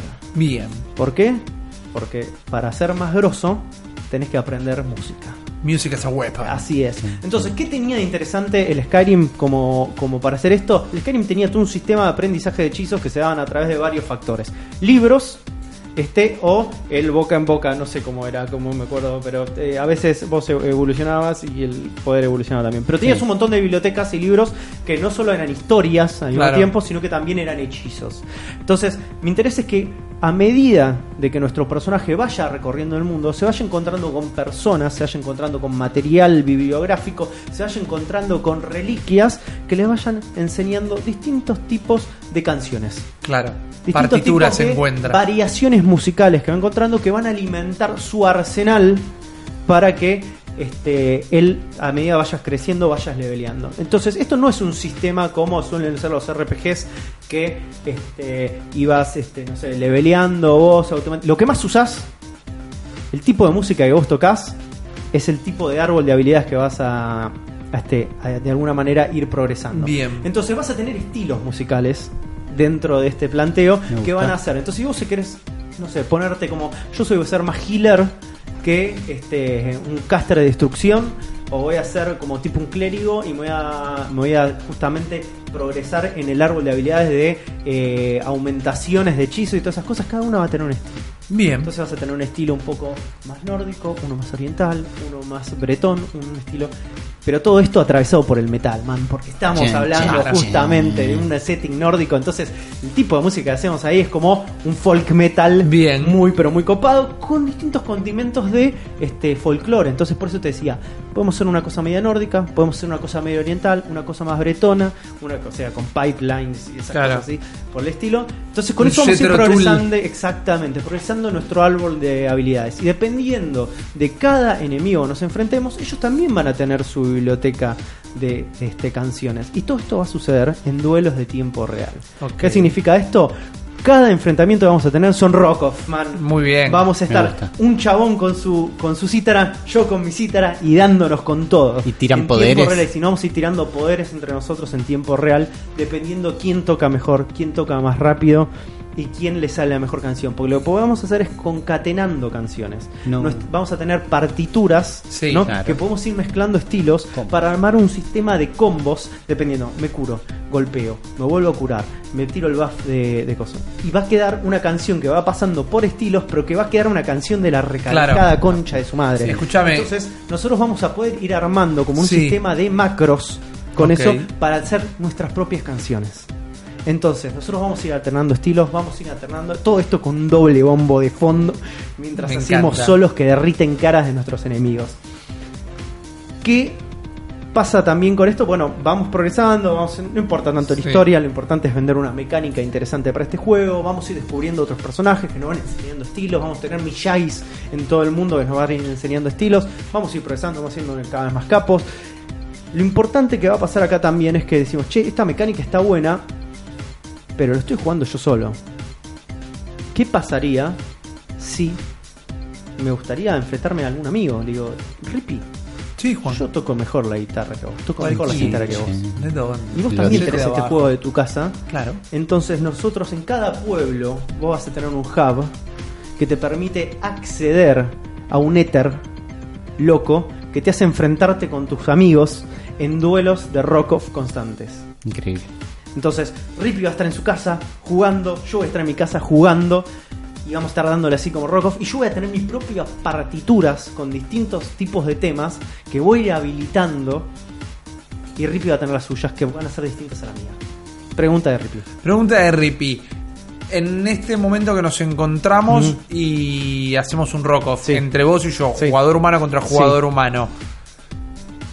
La la variante que inclina la balanza para un lado o para el otro, lo que hace que gane sos vos. Yo puedo tener una partitura peor que la tuya, pero al ser más habilidoso con mi periférico te gano a vos. Va a haber muchos factores. Uno, cada uno va a tener su barra de vida, Desde ya. ¿no? obviamente. Eh, una cuestión de niveles, Niveles de cada uno poder- de las partituras y al mismo tiempo habilidad de cada uno. Si yo erro mucho, aunque tenga la mejor, este, la mejor partitura de alguna manera armada, este, vos me puedes llegar Va a haber un balance Va a haber de un balance de alguna manera. calidad y eh, de- del juego y de la partitura. Exactamente. Muy También bien. depende mucho del jugador. O sea, va a haber una cosa de eh, como Tipo de gestión juego de recursos y tipo de juego y sea el enf- tipo de enfrentamiento. ¿viste? Como si yo me gileo todo el tiempo y no ataco nunca, es una es un tipo de, de estrategia que la tuya puede ser distinta, pero también hay una este, dosis de habilidad muy importante en el juego. A ver, ¿cómo, nos, ¿cómo va a ser el tema este de los periféricos? Pues estamos jugando estos dos juegos en la Switch, ¿cómo van a hacer? Enter Nintendo Labo, Ajá. No. tiene así todo. es, Enter Nintendo Labo, porque lo que vas a hacer es vas a poder armar tu propia guitarra de cartón para moverte, no solo para tocar, sino que con el mundo vas a tener los periféricos también afuera y te vas a poder mover. ¿Qué permite esto? ¿Cómo toca la guitarra la gente cuando agarra una guitarra? Se tienen un sillón, se pone a tocar la Sí. guitarra. Es exactamente lo mismo en este mundo.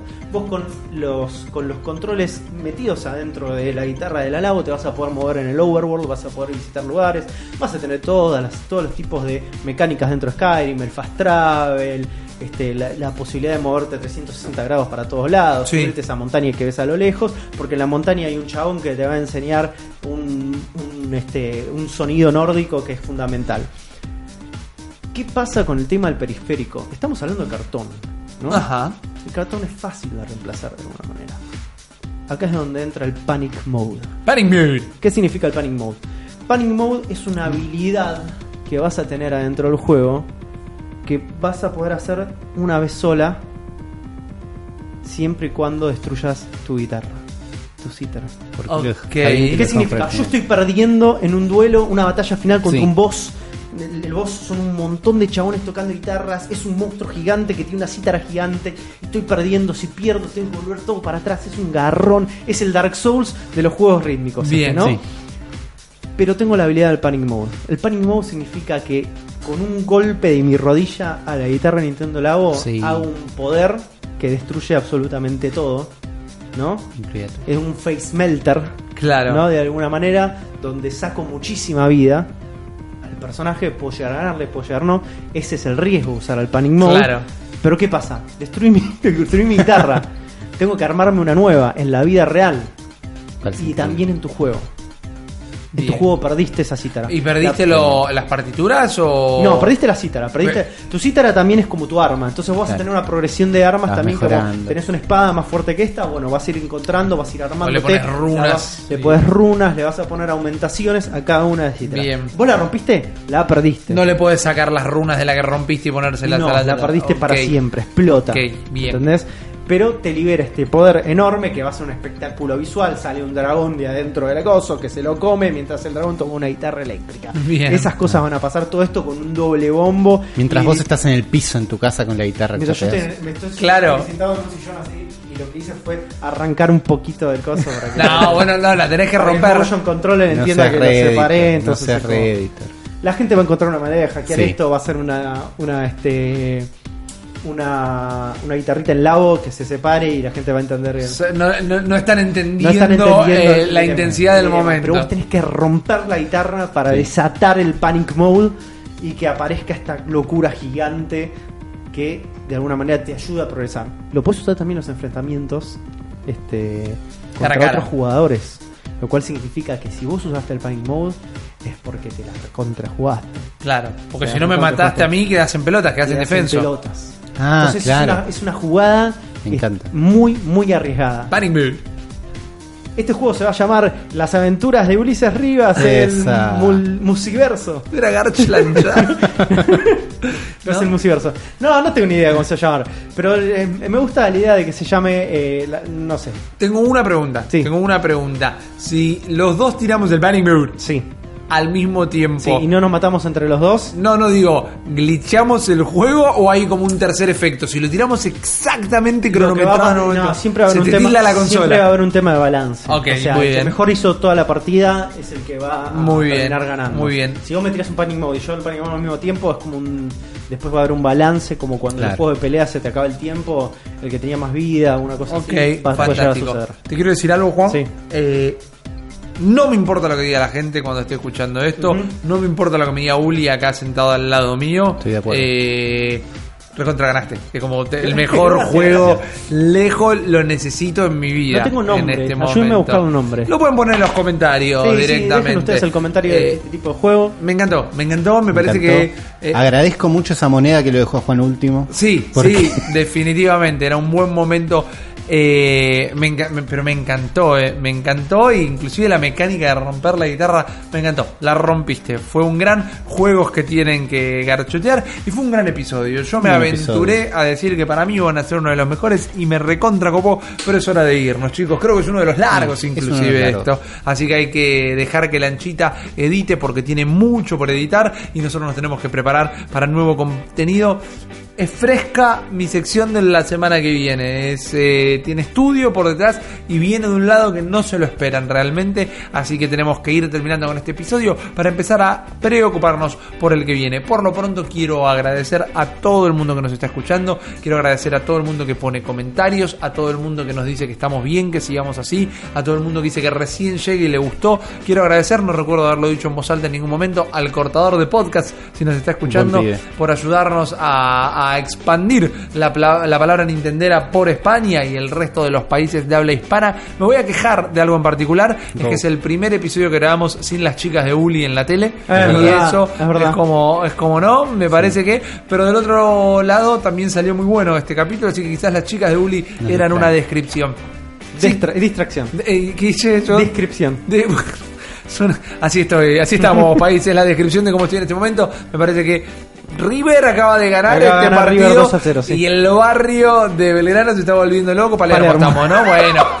Estamos a tres cuadras de Belgrano, estamos en el límite. Eh, no, no me deja ni pensar la gente, por lo que voy a ir cerrando. Muchas gracias a todos una vez más. Saben que nos pueden escribir arroba la bestia pod, el mejor handle de Twitter, donde eh, respondemos medio de vez en cuando, pero sí estamos muy atentos a lo que pasa. todo. Exactamente, es cerebro la bestia pod en nuestra, arroba gmail, nuestra dirección de mail, para que manden cositas más largas. Y después nos cruzan, nos mandan nuestras direcciones personales, nos escriben en los comentarios de iTunes, iBox, en Malditos Nerds y YouTube, donde quieran, estamos para charlar por ustedes. Y a los grupos eh, de Nintendo en Facebook, como Nintendo 3DS Oficial, en Nintendo Social, como Nintendo Switch Argentina, que también eh, nos hacen mucho la banca, e inclusive el otro día alguien orgánicamente hizo un posteo hablando de nuestro podcast, y que les agradecemos Bien. muchísimo que les guste. Gracias, gracias. Porque lo hacemos más que nada para hablar de Nintendo con gente que le gusta hablar de Nintendo y todos los demás más que bienvenidos. Habiendo dicho todo esto y pifiado a la mitad de las palabras, le voy a agradecer a Uli, le voy a agradecer a Juan y le voy a Nada. permitir que se despida en este momento el señor Juan Nardone. Muchas gracias, gente. Espero que les haya gustado mi juego fantasma que no existe.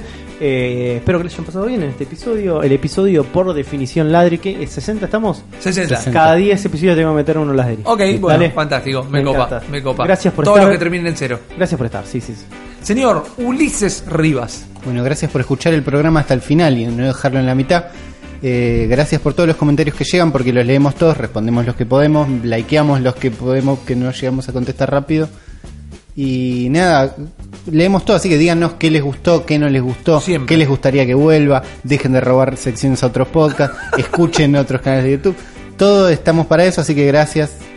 Nada, pásenla bien. Definitivamente. Siga mandando sus códigos de amigo también de Sí, Nintendo. sí, que- porque cuando nos cruzamos con uno lo agregamos. Exactamente, gente, muchísimas gracias una vez más. Es un placer personal realmente poder hacer este podcast y es un placer que ustedes lo disfruten tanto como nosotros. Yo soy Rippy, me despido una vez más. Muchas gracias a nuestro editor estrella, el señor Lanchita González, y nos volvemos a encontrar en la próxima edición de El cerebro de la bestia.